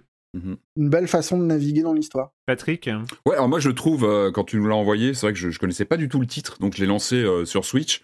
Et euh, ce qui frappe tout de suite, c'est l'élégance, euh, l'élégance euh, visuelle de, bah, de ce look, euh, tu disais un petit peu éthéré, je suis d'accord, il y a vraiment une ambiance très particulière, avec un sound design aussi qui est bien travaillé, je trouve qu'il y a vraiment des atmosphères qui se développent dans le jeu, euh, qui sont très intéressantes. Alors moi j'ai toujours, bah, le point and click, ça m'a toujours fasciné par cette capacité à te mettre en tant que joueur dans une position un petit peu singulière où tu n'es pas un personnage, et tu l'as, tu l'as dit Marius, on n'est pas vraiment un de ces personnages, on est vraiment un metteur en scène. Et là, je trouve que le jeu pousse vraiment ça au. Il pousse bien l'idée, parce que même en jouant, on a vraiment, même physiquement, en tout cas sur Switch, avec le côté tactile, on avait. Moi, j'ai vraiment ressenti ce côté, j'attrape un personnage comme une poupée quasiment. J'avais l'impression d'avoir devant moi un, un parterre de poupées avec ces personnages qu'on attrape, et même visuellement, ils nous arrivent presque dans la main. Avec euh, au moment où on clique dessus, on l'attrape et puis là on a cette euh, galaxie d'idées qu'on a pu activer ou pas auparavant euh, lors des actions qui gravitent autour de lui et j'avais vraiment cette sensation de jouer avec des personnages comme des miniatures que j'avais en face de moi. Et je trouve que c'est cette façon de l'assimiler complètement est assez intéressante. Après, effectivement, tu l'as dit, on, flirte avec les codes du visual novel dans le sens où on a on n'a pas grand chose à jouer. On est vraiment sur euh, euh, le fait d'identifier des, des, des, idées dans, dans, dans le jeu. On a on a vraiment une énigme à un moment sur un- une histoire de, de disposition comme ça dans un décor qui arrive plutôt sur la dernière partie du jeu. En dehors de ça, on est plus sur de, le- du, pointé, du, du, voilà, du pointé cliqué dans les décors qui est très léger. Il n'y a, pas de- il y a pas de chasse aux pixels, ça se fait de façon Mhm. très naturelle. Oh, Euh, oh, Moi, en j'ai pas eu, j'ai pas eu du tout Ah, de, j'ai pas du tout c'est eu de vite problème fait, de quand même. C'est Oui, très rapide. Et on sent que Non, le jeu veut, veut pas aller là-dessus. Il, il nous laisse vraiment euh, déployer l'histoire. Moi, j'ai bien aimé, comme tu l'as dit, euh, ces, différentes couches narratives dans les trois époques qui, interagissent. Euh, voilà, quand on arrive à la fin d'une boucle où on sent qu'on a atteint quelque chose, hop, on revient dans ce niveau où on, choisit entre, en gros. En gros, entre deux, trois temporalités, en général, on peut en avoir jusqu'à trois en même temps et on, va jongler comme ça dans la narration. Je trouve que ça, marche bien. L'histoire est prenante. Enfin, moi, quand on parle de The Terror, enfin voilà, l'histoire de l'expédition Franklin, je trouve ça fascinant, évidemment. Euh, avec les épaves qui ont été retrouvées, je crois, en 2014, 2016. J'étais allé revoir le Wikipédia avant de faire l'émission. C'est une histoire fascinante. Et voilà, quand on se lance là-dessus, c'est passionnant. Euh, euh, les interactions, évidemment, avec les Inuits aussi qui sont, dans- qui sont mises en scène, avec l'équipage. Euh, c'est intéressant trouve qu'il y parce a, que. il y a- il y a un, un travail d'écriture qui est hyper fin. Ah ouais. Parce que ouais, le jeu est très, con, est, est très court, hein. c'est Ouais, c'est c'est deux 4-5 heures et heures. demie, euh, deux heures et demie, trois heures. euh, Moi, j'aurais dit 4 heures, moi. Je sais pas, ou peut-être que j'ai un peu traîné, je sais pas, mais. euh, mais il arrive à faire passer plein de petits thèmes de façon discrète et, sans les survoler, enfin, sans, sans se foutre de la gueule du monde. Typiquement, il y a, il y a tout un arc, enfin tout un petit passage d'arc Mm. narratif autour bah, de, de, bah, de la façon dont les autochtones sont traités euh, au Canada, qui est très fine euh, et, euh, et qui est pas du tout dans, dans une espèce de d'angélisme quoi. Parce que naturellement, on est accroché à cette journaliste et il y a un cynisme autour de ce personnage-là qui est vraiment étonnant, quoi. Et, Ouais. et, euh, et non, je trouve ça très bien vu, très bien écrit. euh. Bah, je crois que le, ouais, le jeu, a, été développé aussi avec des, conseillers justement sur euh, l'histoire du, peuple. Voilà, tout ça a été bien documenté d'après ce que j'ai pu voir. En tout cas, ça fonctionne bien et on s'attache à ces personnages sur les quelques heures qu'on passe avec. euh, il se passe quelque chose. Après, je trouve qu'il y a, un côté un peu fastidieux. C'est un peu ce que j'ai noté en jouant, c'est ce côté euh, un peu systématique où dès que tu vas trouver une nouvelle idée, donc dans le décor ou en actionnant quelque chose, souvent c'est en trouvant un objet dans le décor qui va te qui va actionner une nouvelle idée, il faut aller recliquer sur chaque personnage pour déployer toutes les, voilà, toutes les capacités, enfin toutes les possibilités de réaction de chaque individu. C'est vrai quand on des- a 7, c'est un peu relou. Et c'est ça exactement. T'as des séquences où je trouve que voilà, bah, je sais pas, vers la fin notamment, hein, quand tu as le, quand tu es dans, dans l'équipe, euh, euh, comment dire, l'équipage où tu peux avoir sept, ouais, peut-être six, sept personnages à l'écran ou sur deux, trois écrans parce qu'on scroll aussi. Il y a un système de, de scroll automatique sur deux, trois pages parfois. où Il faut aller les rechercher tous. Il y a un côté, voilà, on n'est plus sur de, on est vraiment sur quelque chose d'assez. Euh, euh, finalement linéaire. On va les cliquer sur tous les personnages, mais en même temps, on a envie de savoir. Quoi. Avec, en fait, ce système-là, il y a des fois où il marche très très bien. Où, Mm. moi, je, enfin, je trouve que la, la scène de mutinerie est vachement réussie dans Ouais. le sens où tu, tu as ces, ces objets idées euh, Mm. entre les mains et au bout d'un moment, tu comprends assez vite les positions des personnages et tu te mets à anticiper. Enfin, moi, je, me- je me mettais à anticiper euh, la position de chacun en fonction, avant même de, de, de, post- enfin, de, de glisser l'idée dans leur tête et, et de, de dire, bah voilà, si, si, je, si lui, je lui parle de euh, canon, il va se passer tel truc, tel truc, tel truc. Du coup, je vais peut-être aller voir machin avant et parce que tu te mets à anticiper les réactions et du coup le, tournant narratif qui va venir. Et ça, je trouve ça vachement intéressant. Mais effectivement, sur la fin, quand t'as raison, je trouve qu'il y, a un- il y a un côté un peu fastidieux quand t'es sur le troisième ouais. de camp et que tu veux lui faire réagir à tel truc, tout en sachant qu'il se passera rien parce que Mhm. parce que t'as bien compris que c'était pas un personnage important entre guillemets dans l'histoire et euh, et tu te sens quand même un peu obligé de le faire quoi. T'as presque l'impression d'être un scientifique de la narration. C'est-à-dire que t'arrives, toi, avec des idées que tu développes via la découverte d'un objet par les personnages, et c'est toi qui leur mets dans l'esprit. Et je trouve que, conceptuellement, l'idée est super intéressante, même dans la façon dont c'est mis en scène. Le moment où, je le disais tout à l'heure, t'attrapes un personnage il se retrouve dans une sorte de, de halo comme ça, dans son fort intérieur, en fait, où on va lui le faire réagir sur une idée. Et je trouve que l'idée est vraiment intéressante en termes de ce que ça nous met, nous, dans quelle position ça nous met en tant que joueur. Je trouve ça vraiment intéressant. Mhm, mhm. Ça le met en scène et c'est, c'est- ça a toujours été là dans le point and click. Quand tu es quand tu joues un point and click, t'es pas vraiment le personnage. Tu lui donnes des objets, tu le fais réagir à, une ci- une- à des circonstances, à des actions. Euh, et là, c'est mis en scène de façon maligne. Je trouve que puis je parlais de l'e- de l'esthétique, du visuel, de, l'ambiance graphique. Il y a vraiment, une patte. euh, on reconnaît les personnages, alors qu'ils sont plutôt euh, stylisés. Enfin, ils ont un style assez, euh, assez stylisé à l'écran, mais, mais, mais ils ont une personnalité. et on s'y attache. En- Encore une fois, je trouve que c'est le journaliste avec son, son, son, voilà, sa trajectoire, sa rencontre avec les personnages. et puis tout est, reste toujours très clair. On est même sur trois, trois dimensions temporelles. On pourrait s'embrouiller, mais non. Le jeu, je trouve que finalement, il arrive à garder. Euh, Enfin, moi, je me suis jamais perdu dans ces Ouais, ouais, trois il est très simple et en même temps, il est pas simpliste du tout parce qu'il y a vraiment pas mal de sous-textes et de, de petites Exactement. choses qui Mais on émergent. se perd plus. jamais. On se perd Et jamais. Enfin, moi, globalement, l'idée même de, de l'enracinement d'une idée euh, Mm. dans l'esprit de quelqu'un et du truc qui rebondit euh, à travers les ans, je trouve ça vachement joli. Enfin, c'est, c'est- Mhm. Corentin, tu avais l'air moins, euh, moins enthousiaste. Non, non, non, c'est pas ça. C'est bon, c'est juste sur le pixel. Je trouve qu'il y a du pixel hunting. Enfin, moi, il y a des moments donnés, il y je avait plus pas, je, rien je me rappelle pas à quel moment. Il y avait je- plus je rien d'activable et j'ai dû chercher. Ah bah c'était euh, la, c'était la petite caisse. Ah pardon, j'avais pas vu la petite caisse. Enfin vraiment c'est. Oh, elles sont sous nez en général, elles sont jamais bien loin. Enfin, moi, j'ai pas le souvenir d'avoir. Non, non, mais je veux dire, il y a vraiment, il y a, il y a par moment, il y a des éléments qui sont pas censés être vraiment importants, qui sont pas là en train de clignoter à l'écran. Il y a un moment, j'ai perdu 5 minutes à ne plus pouvoir avancer et ça m'a saoulé. Et bon, mais après, c'est du détail et c'est pas grave. Et c'est malheureusement inhérent en point and click, ce que- ce qu'est ce jeu aussi fondamentalement. Après, euh, ça, c'est juste un détail. Euh, moi, je suis rentré dans ce jeu, euh, donc pareil, j'avais pas trop d'infos sur le jeu. J'en avais entendu parler vaguement. T'en avais parlé, Marius, une fois, il me semble, parce qu'il y avait un trailer qui avait été diffusé, il me semble. Et avec ah, plutôt des a priori pas ouf. Genre, oh non, encore un jeu dans le Grand Nord, on va s'ennuyer, machin. Et en fait, j'ai été super agréablement surpris dès le début par l'écriture, les dialogues et le doublage qui sont en fait tout, tout est de vraiment bonne qualité quoi. Vraiment c'est tu rentres là-dedans et tu fais c'est un petit jeu, certes, tu vois qu'il n'y a pas non plus des millions et des millions qui ont été mis sur ce jeu-là, mais sur le peu qu'ils ont fait, tout est très propre. Et c'est Mhm. vraiment, vraiment agréable. Moi, euh, ne serait-ce que sur l'aspect euh, graphique, euh, ça me saoulait, honnêtement, l'aspect graphique, mais en fait, non, non, c'est vraiment bien, c'est vraiment bien travaillé. En fait, on a donc ces scènes hein, qui sont représentées un peu comme dans des rêves, finalement, et en fait, on va on va tourner en 3D parfois les scènes pour voir, pour voir des, soit d'autres parties du décor, soit la même scène sous un autre angle. Il y a toute une énigme hein, qui, est, qui est basée là-dessus. Et euh, en fait, euh, ouais, les, disons que les contours de ce rêve sont un peu marqués euh, de manière un peu onirique, un peu. C'est bien fait. Jusque dans les coins, c'est bien fait, joli et, et agréable. Et il y a rien à dire. C'est très propre, vraiment. Les menus sont bien faits aussi parce que Ouais, le non, jeu en fait va vous le, le jeu va vous diriger un petit peu, hein, va vous dire bon, euh, t'as fini avec cette période, euh, on va laisser ouvert, mais va peut-être checker un petit peu l'équipage euh, de l'expédition Franklin. pour voir si t'as pas des choses à faire là-bas et on te le fait un peu naturellement. Euh, tu les personnages ont un petit voyant sur la tête quand ils ont une nouvelle interaction. Oui. C'est tout bête, mais t'as voilà, as des voyants qui te font migrer très vite d'un personnage à l'autre et repérer quand un personnage peut rebondir sur une idée ou. euh, Donc moi j'ai rien sur l'écriture euh, qui est formidable, sur les thèmes qui sont très bien faits, enfin très bien choisis plutôt et très bien abordés, l'aspect euh, des natifs et tout ça.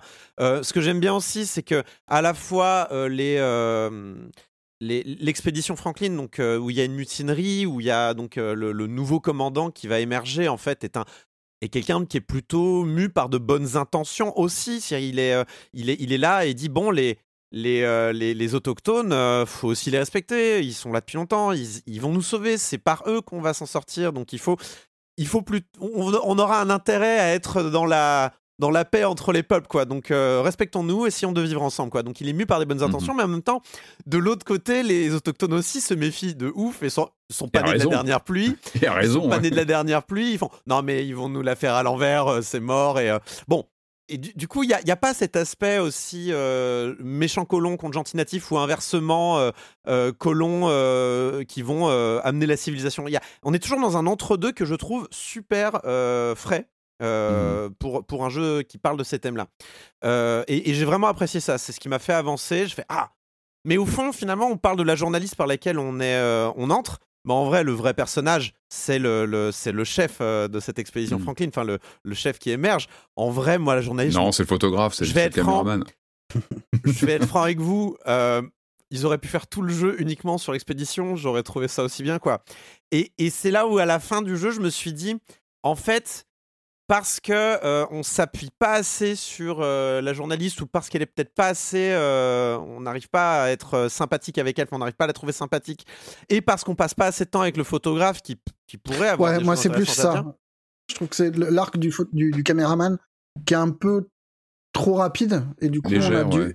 Et au fond, c'est l'histoire de trois obsessions, quoi. Comment, Mhm. comment les mecs Ouais. euh, en finissent par, bah, par perdre toute, euh, toute, euh, tout sens de la raison. Et l'arc de, de- du terror, enfin de tout, tout est, formidable. La journaliste, moi je trouve ça intéressant justement de pas avoir fait euh, une espèce de, de Benny Oui Oui super sympa et machin et, et très tolérante et on sent qu'elle a ses problèmes et que ses problèmes parfois ils écrasent les autres et que et que et que, et que, voilà, Ouais. met pas les formes Non, mais et qu'elle suis- devrait pas se comporter comme ça. Mais je trouve ça intéressant. Je trouve ça, je trouve Mhm. ça intéressant, mais je trouve aussi que c'est pas assez euh, appuyé, quoi. Enfin, dans l'ensemble, le, le, le terror écrase tout. Mais bon, Bah, C'est une façon, c'est- c'est une façon d'introduire aussi le sujet, enfin d'introduire le terror. euh, Ouais, qui reste euh, tu vois, le gros de- morceau, mais euh, je trouve ça intéressant d'avoir des, des, nar- des récits euh, satellites comme ça autour. Moi, la, la- à la limite, la frustration, ça vient de cette énigme, la fameuse énigme contextuelle avec le, le jeu, avec les trois époques, où il se passe un truc à l'écran, où tu dis, bah tiens, il faut que je réfléchisse à... Et tu te dis, pourquoi il n'y en a pas davantage? Pourquoi ils n'ont pas Mais pu oui, s'appuyer voilà. là-dessus? Parce que ça fonctionne bien. Ouais. C'est une vraie trouvaille, un peu la Devs Tentacle, encore une fois, où il fallait trouver parfois une euh, réseau d'une énigme dans le passé qui allait avoir un jaillissement sur le futur ou sur le présent. Et et c'est dommage, ça marche bien. Il y en a une, elle est bien foutue, même visuellement, il se passe un truc, et c'est tout. Et c'est dommage, Prenez- vraiment. euh, prenez note de ce jour, le 20, donc euh, bon, diffusion le 25, mais on est le 24 février, là où l'heure on enregistre. Je vais le dire, Erwan, ce jeu aurait mérité à être plus long. C'est Ah, bah, moi, ah, ouais. ça. Moi, je trouve ça Moi, il- chouette. Moi, j'aime bien le fait manque- que ça soit un jeu. J'aurais bien aimé avoir une petite demi-heure en plus, pas plus. tu vois, une petite demi-heure pour épaissir un peu le le caméraman. Mais je trouve que c'est, enfin voilà, le, le jeu se, Ouais, se finit très vite Mhm. et bah ça fait du bien quoi. Aussi. J'ai rien, j'ai rien contre les jeux qui se finissent très vite. Je, je trouve que l'histoire qui est présentée ici n'est pas taillée pour le format euh, qui est euh, qui est présenté. C'est-à-dire que j'aurais pas été contre une à deux heures en plus pour justement Mhm. présenter d'autres énigmes comme celle euh, Mhm. qu'on a, la Ouais, fameuse ouais. énigme avec Ouais, les arbres clair. et les rochers. c'est Et clair. parce que c'est à ce moment-là j'ai fait ah ça y est je vois où tu veux en venir jeu et en fait et c'est à ce moment-là en fait où tout prend du sens parce que ce que j'apprécie aussi énormément dans ce jeu-là et tu l'as pointé beaucoup de fois euh, euh, Marius c'est que le, euh, le le jeu s'embarrasse pas de la suspension consentie d'incrédulité. C'est-à-dire que on s'en fout de qui tu Mm. es, euh, qui, qui est qui, qui c'est quoi. Il y a des choses que certains personnages ne devraient pas savoir, qui ne sont pas expliquées, et c'est très bien comme ça. Et, et, et, et ça permet de, de, de faire avancer l'histoire. D'ailleurs, bon, il y a quand même une explication euh, diégétique à base de euh, ce- cette espèce de, de, de- d'esprit des âges là qui flotte Mhm. toujours autour des personnages et qui finalement leur donne ces idées-là, finalement un peu le, le chaos qui vient, qui vient en fait faire avancer les, les, les trois progressions. Mais en attendant, c'est vrai que le joueur qui représente un peu cet esprit-là, euh, c'est- pas particulièrement appuyé dessus, expliqué, on s'en fout finalement. C'est juste, regardez, ces idées-là arrivent dans la tête des gens et, euh, et font avancer la, la narration et ça rend les choses intéressantes. Et c'est pas grave finalement si tout n'a pas du sens. Et ça, j'apprécie quand les jeux vidéo font ça, qui se, qui, qui se débarrassent un petit peu de, de, des- des, euh, des restrictions qu'on s'imposait aussi dans d'autres narrations de d'autres médiums. Là, on est dans le jeu vidéo et on s'encombre du joueur toujours, et c'est toujours le problème dans le jeu vidéo, c'est que le joueur est encombrant. Là, le jeu s'en encombre pas et du coup, on a une narration qui du coup est bien plus fluide parce qu'on part du principe que c'est pas grave si les personnages chopent des les mêmes idées les uns les autres parce que euh, ils- parce que parce que reasons et on s'en fout, tu vois. Et euh, bon, Ce qui est dommage, Moi, ouais, encore une fois, c'est.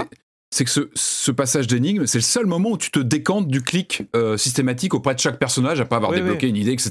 C'est le seul moment où tu, tu fais une pause avec ça et tu te mets à, à réfléchir, à te dire qu'est-ce que je dois faire, comment. Enfin, c'est tout bête, mais il se passe un truc à ce moment-là et ça reste, euh, ça reste singulier, unique dans le- dans l'expérience. Et j'aurais aimé voilà, qu'il pousse le bouchon plus loin à ce niveau-là. C'est vrai qu'en fait, on, on entrevoit euh, un potentiel sympa et mm, ça s'arrête Bah, ils ont le moteur et- maintenant, ils ont le moteur, ils ont, euh, ils savent ils vont pas faire un il faut, euh, non, peut-être pas un t'auras 2, pas- mais reprendre. T'auras pas Inua 2 le retour. euh, ça n'arrivera pas. Vengeance. avec trois nouveaux persos. Je sais- euh, je sais plus où j'ai vu ça, mais ce qui est intéressant, c'est que c'est un, à la base, ça ne devait pas être un jeu. Ça a été présenté, je crois, à Arte comme un projet de film. D'accord. Euh, Ah, ah. Ça a été vite expliqué, genre euh, non mais là ça va coûter cher quand même. Et... Par contre, peut-être que et je trouve que le le il y a un vrai gameplay, il y a un vrai intérêt au gameplay, c'est un vrai jeu vidéo Hmm. euh, Qui cherche. bien développé machin. Et je, je trouve que c'est étonnant. Enfin, c'est pas du tout ce qu'on ce qu'on s'attend à apprendre euh, sur un point and click en fait, que ça devait être un film. Non, mais ceci dit, ce- ceci dit le, le- le système de narration, euh, le, système de narration original qui, euh, qui a été créé là et qui sert à faire développer l'histoire de, de ces pensées, euh, de ces petits personnages qu'on a l'impression de prendre comme une marionnette et de, de poser comme ça, de voler autour avec les. Je sais pas, j'ai l'impression qu'il y a, il y a quand même une nouveauté qu'on peut adapter à d'autres histoires, à d'autres. euh, ouais, Bah, il faudra le tweaker hein, parce que l'aspect checklist, je suis entièrement d'accord. euh, on le voit. hein. Enfin moi, au bout d'un moment, ouais, tu fais oh non, j'ai trouvé un nouvel élément. J'ai. Ah euh, 8, persos. 20 on, on- on personnages sent, on bien, on sent bien qu'il y a, un, il y a un, un- un vrai problème de dynamique dans la narration et je suis d'accord avec Mhm. ce que disait Marius tout à l'heure. Il y a des moments comme ça, euh, très succincts, où on arrive soi-même à créer une dynamique de narration.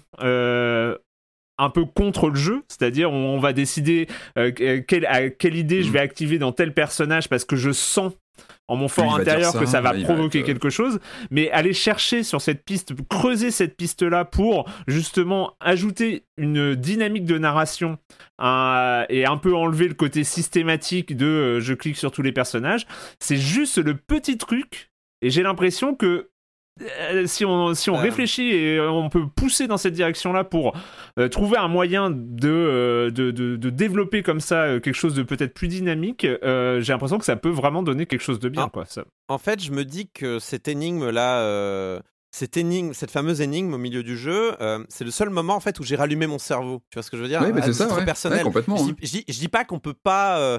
Je dis pas qu'on peut pas euh, anticiper ce qui va se passer dans le jeu. Je comprends tout à fait ce que dit Marius, mais c'est vrai que moi, en ce qui me concerne, je, je me suis un peu laissé porter et j'ai fait la checklist. Quoi. J'ai bon, euh, alors j'ai un nouvel objet, je veux parler à tel tel tel personnage. Puis une fois que j'ai plus d'objets, je commence à euh, pixel hunter, à chercher partout euh, quel objet il va falloir ensuite présenter. Mais c'est vrai que je, je me laissais pas un peu porter par l'histoire. Ce qui était peut-être aussi un peu usant d'ailleurs, mais bon, dans l'ensemble, c'est très bien écrit, donc c'est, j'y retournais volontiers et sans problème à chaque chapitre.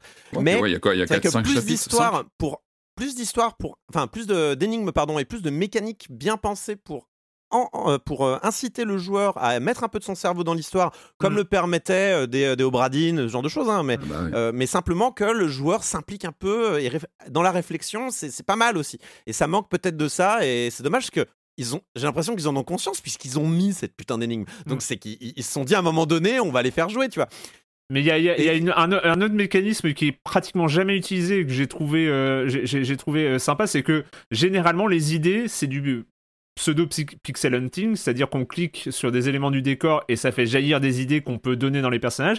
Et il arrive à deux trois reprises, en tout cas moi j'ai pas fini le jeu, mais je dois pas aller loin de la fin, mais euh, euh, que euh, ces idées arrivent à partir d'autres idées. C'est euh, et j'ai trouvé euh, où euh, où en fait tu fais euh, tu cliques sur une idée dans un personnage et ce personnage le raisonnement de ce personnage fait naître une autre idée. Ce- euh, moi j'ai et j'ai trouvé que c'était pas assez utilisé qu'il y avait euh, il y, avait comme ça peut-être euh, des histoires de dynamique de narration de, de naissance des idées qui étaient différentes de simplement les chercher dans le décor et que à ce- au moment où ça arrive notamment je crois que c'est dans l'expédition après le départ du navire et ben sur la langue où ils, ils réfléchissent sur la langue inuit et Mhm. et il y a des dialogues à ce moment-là où il y a une idée qui naît à partir d'une réflexion dans des personnages que tu peux redonner aux autres aux autres aux autres personnages et j'ai trouvé qu'il y avait des choses peut-être à, à creuser à ce niveau-là en termes de dynamique justement.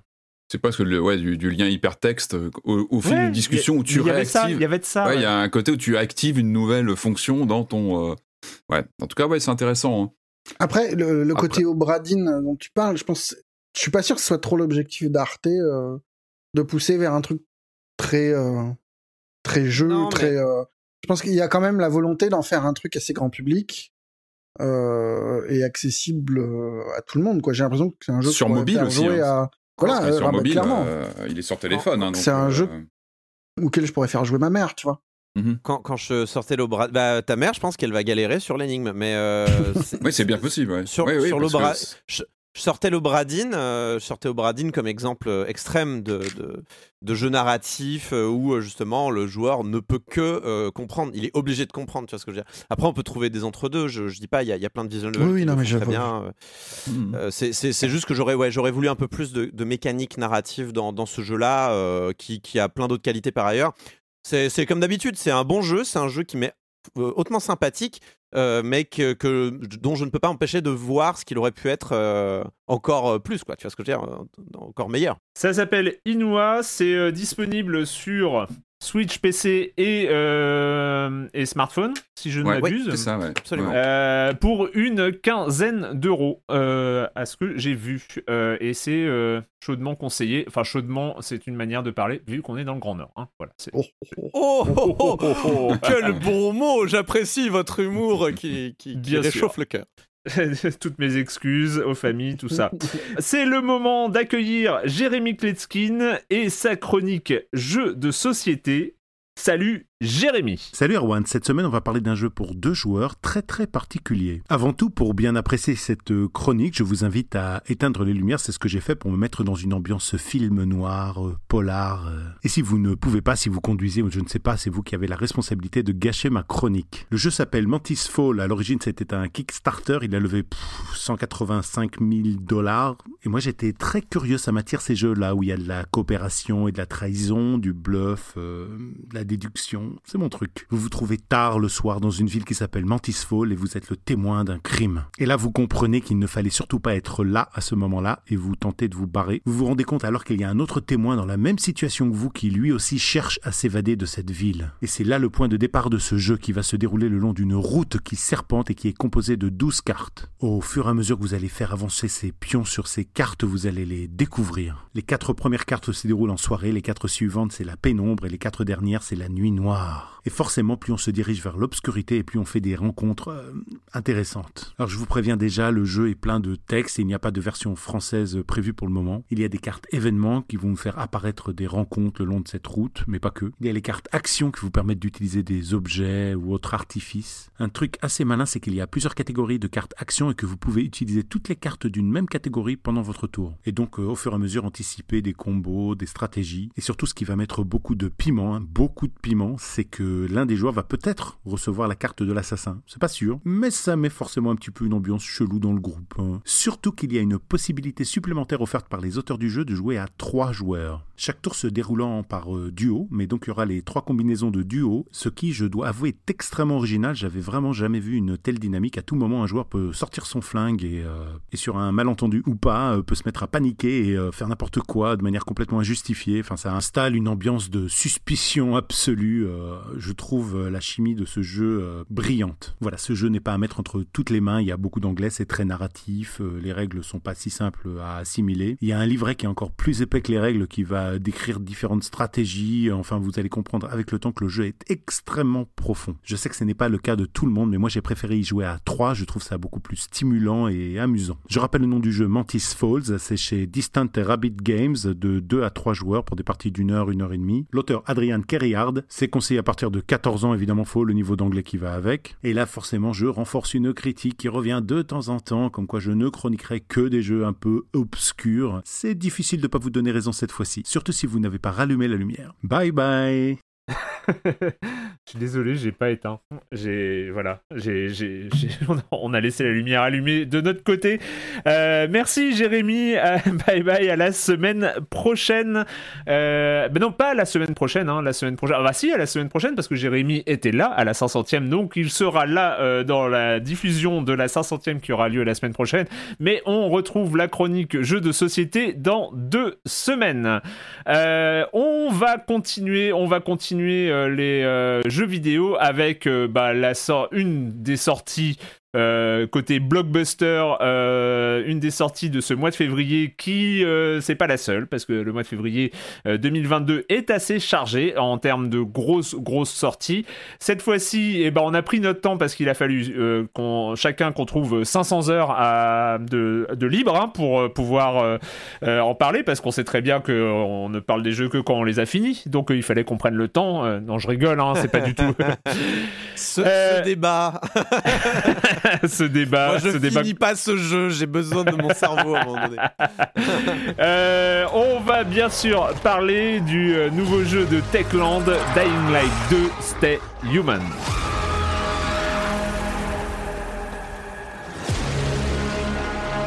Those who are weak just give up. Keep them busy. They stop caring about anything. Give up on life, but you. You still care.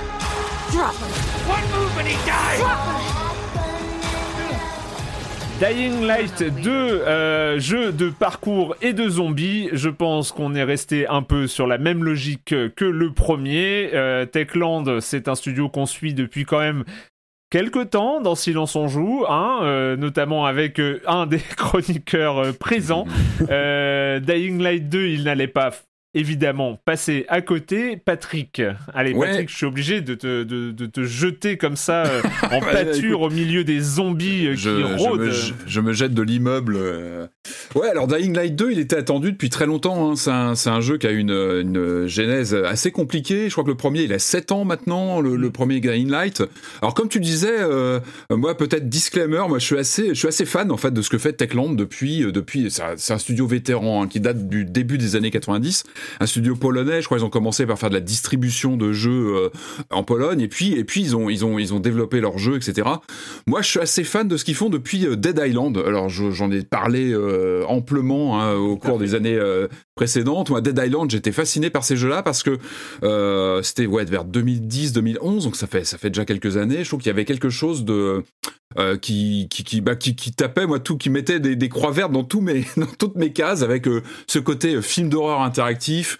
On était vraiment dans les prémices de cette. à l'époque, c'était assez nouveau. En tout cas, c'était encore assez frais de comme ça d'agglomérer à la fois du jeu d'action et puis une composante RPG quand même assez appuyée avec les arts de compétences. Euh, des armes qui se détruisent, etc. euh, euh, L'évolution des personnages. À l'époque, c'était encore assez frais. C'est vrai qu'ils étaient assez nou- nouveaux là-dessus. Puis en tout cas, ils avaient vraiment sur les sur Dead Island, ils avaient vraiment trouvé une, une mécanique qui fonctionnait bien. Moi, c'est des jeux que j'ai pliés, mais dans tous les sens. Euh, je sais pas si on a des compteurs sur, sur Xbox One, faudrait que je regarde, mais j'ai passé ma vie moi, sur la compile Dead Island avec euh, voilà, qui était ressortie mais vraiment, c'était un de mes jeux de confinement. J'ai refait ces jeux, je trouve qu'ils ont une vraie générosité en fait, qui sont qui ont des milliards de, de missions secondaires, euh, pas toujours intéressantes, mais ce sont des titres qui arrivent toujours à capter une, une vraie euh, ambiance de film d'horreur de série B que j'adore. Enfin voilà, moi je j'adore ce que fait Dead Eye- euh, ce que fait Techland depuis depuis quelques années. Donc le premier Dying Light, euh, donc en 2015, lui, il amenait. Bah, il- en fait, il rebondissait sur la formule Dead Island, qui elle était partie de Dead Island 2. Il est jamais sorti d'ailleurs. hein. C'est un titre dont on, a- on est en train de faire notre deuil parce qu'il était parti euh, chez Jaeger. Enfin bon, voilà, il est jamais sorti finalement. Rappelez-vous, on avait quand même une bande-annonce euh, qui ça devait se passer à Miami, je crois qu'un un jogger qui, qui, qui, qui se décomposait en zombie. C'était souviens. dingue. Et bon, le jeu est jamais sorti. Donc bref, Dying Light qui était sorti il y a, il y a 7 ans, avec ce côté, euh, euh, on garde les acquis de Dead Island, mais on booste un peu, parce que c'est vrai qu'il y avait un côté très euh, euh, cloué au sol dans Dead Island, et on partait sur ce côté euh, parcours, euh, euh, tout en gardant bah, évidemment le gameplay, comment dire, l'ambiance post-apocalyptique, mais avec ce côté jeu, on saute sur les immeubles, on fait ses courses de parcours, etc. Donc ce deuxième Dying Light, il était attendu bah, pour plein de raisons. C'est que voilà, le, le premier avait été maintenu un peu sous, il avait été maintenu un peu en, comment dire, en vie avec des DLC. Il a été vachement suivi en fait par Techland. Ils ont vraiment travaillé le titre. Euh, il y a eu beaucoup de contenu additionnel. Ils l'ont porté à bout de bras parce que le, le, le- le développement du deuxième était compliqué. Il y a eu euh, des reboots, de réécriture, etc. Ça a été vraiment un développement. Euh, bon, on se dit, il va, il va jamais sortir ce titre. Et là, il vient d'arriver, donc il était pas mal attendu parce qu'il y avait aussi ce côté, bah, évidemment, il arrive sur une dans un contexte de, de transition de génération. Il arrive aussi sur, donc, sur PS5 et sur les, les Xbox Series, donc on attendait un jeu qui, qui pousse pas mal, euh, pas mal le, bah, en termes de, de, visuel. Donc allez, moi disclaimer, je vous l'ai dit, j'aime pas mal ce que fait Dylan- ce que fait Techland depuis des années et, euh, et j'adore. En fait, j'adore parce que là ils ont repris, moi, pour moi ils ont repris les mécaniques de- du premier Dying Light que j'ai beaucoup aimé. Et, euh, et en fait, on se retrouve, on retrouve, euh, bah, c'est bah, comme je disais, c'est cette ambiance de film d'horreur. Là, on est, euh, je crois, 22 ans après les événements du premier Dead Island. Donc déjà en termes de, de look, je vous parlais la semaine dernière, moi, de mon comment dire, mon attachement pour tous les univers post-apocalyptiques où on retrouve des restes de civilisation complètement euh, défoncés, complètement en train de s'effondrer. Là, on est en plein dedans, c'est-à-dire qu'on est vraiment euh, euh, dans une dans une comment dans une civilisation qui a qui s'est chopé des virus. L'in- L'intro du jeu d'ailleurs, elle est assez troublante, euh, entendue en 2022 avec un virus qui s'échappe euh, de laboratoire avec euh, une contamination, etc. C'est assez c'est assez crispant. Et donc on se retrouve évidemment avec des des, des, des, des, des- zombies contaminés partout dans les rues. Euh, alors finalement, le jeu, qu'est-ce qu'il qu'est-ce qu'il apporte? Donc on a un nouveau personnage qui a des capacités un petit peu supérieures, au, bah, on va dire, à l'être humain normal. Tout ça va être expliqué dans un scénario où on va comprendre un peu son histoire. Il a une histoire un petit peu torturée, ce garçon. Il est à la recherche de sa sœur disparue. Et surtout, il va, il va explorer cette, cet environnement post-apocalyptique complètement, complètement flippant, qui est en gros tenu par deux principales factions, hein, les pacificateurs et les, les renégats. Euh, on retrouve ce qui fait la mécanique de Dying Light. hein. C'est quoi la proposition Dying Light? C'est un monde ouvert ultra vaste, avec euh, toutes ces mécaniques, comme j'en parlais, qui sont moins neuves aujourd'hui, évidemment, qui sont plus grippées en 2022, hein, euh, d'avoir de l'action en vue subjective assez punchy, euh, tout un côté RPG assez assez costaud avec évolution du personnage, des comment dire, des capacités qu'on va débloquer, etc. Tout ça on connaît par cœur, ça qu'il y a plus, y a plus cette, fraîcheur. Je sais pas si le mot terme fraîcheur pour Dead Island peut peut vraiment matcher, mais on n'a plus vraiment cette fraîcheur, mais tout est là. Et puis évidemment ce côté, euh, euh, ce côté euh, parcours qui est très très présent. C'est vraiment le titre, il est basé là-dessus. Ça et puis euh, l'alternance jour-nuit qui est vraiment très importante pour comprendre comment se construit le jeu avec euh, des, des, des environnements qui va il vaudra mieux euh, explorer de jour et d'autres où bon voilà il vaut mieux les, les, les, comment dire les, explorer de nuit parce que les, comportements des personnages des, monstres euh, changent radicalement on, donc on est confronté à des à ces infectés avec plusieurs castes d'infectés plus ou moins costauds, des boss, etc. Et puis les êtres humains sont bah, évidemment sont pas toujours très très sympathiques et une bonne partie des, des, des ennemis qu'on va qu'on va affronter euh, sont sont aussi du côté des humains avec différentes factions qui nous tombent dessus. Alors, je sais pas par quoi je commence. euh, Il y, a y un truc euh, central aussi que t'as- dont tu n'as pas Ouais. parlé, c'est le fait qu'on est infecté nous-mêmes. oui, bien sûr. Alors ça, oui, ça, contribue. on vit avec une, euh, la menace d'un compte à rebours en permanence. Ah mais tout le temps. Dès qu'on se retrouve euh, effectivement loin des rayons ultraviolets, euh, ne me demandez pas pourquoi, mais les rayons ultraviolets nous protègent de, de, de cette, de, cette contamini- de cette contamination qui nous condamne en fait. Et effectivement, C'est le soleil, alors- euh, c'est le soleil, Patrick. Ben oui, c'est ça. Et du coup, si on, en fait, on sort du soleil, on se retrouve à se transformer au bout de quelques minutes. Donc, on, on trouve des, alors, on trouve des champignons hein, qui nous aident hein, dans, en explorant le. En fait, c'est jeu- Enfin, ça, ça- Les alors, champignons ultra alors comme je disais, moi, il, il coche pas mal de mes cases. Côté post-apocalyptique, complètement assumé de, de série B, mais quand même assez, assez, euh, assez friqué. Parce qu'il y a du décor, il y a, il y a pas mal de choses. Euh, il y a le côté euh, donc stressant avec ce- cette contamination qui revient toujours, euh, etc. Et, euh, et euh, comment dire, euh, il y a ce, pour moi, vraiment, la force du jeu, c'est ce côté, moi, ce que, ce que j'ai. En fait, j'ai eu un plateau, pour tout vous dire, moi, sur mon expérience de jeu.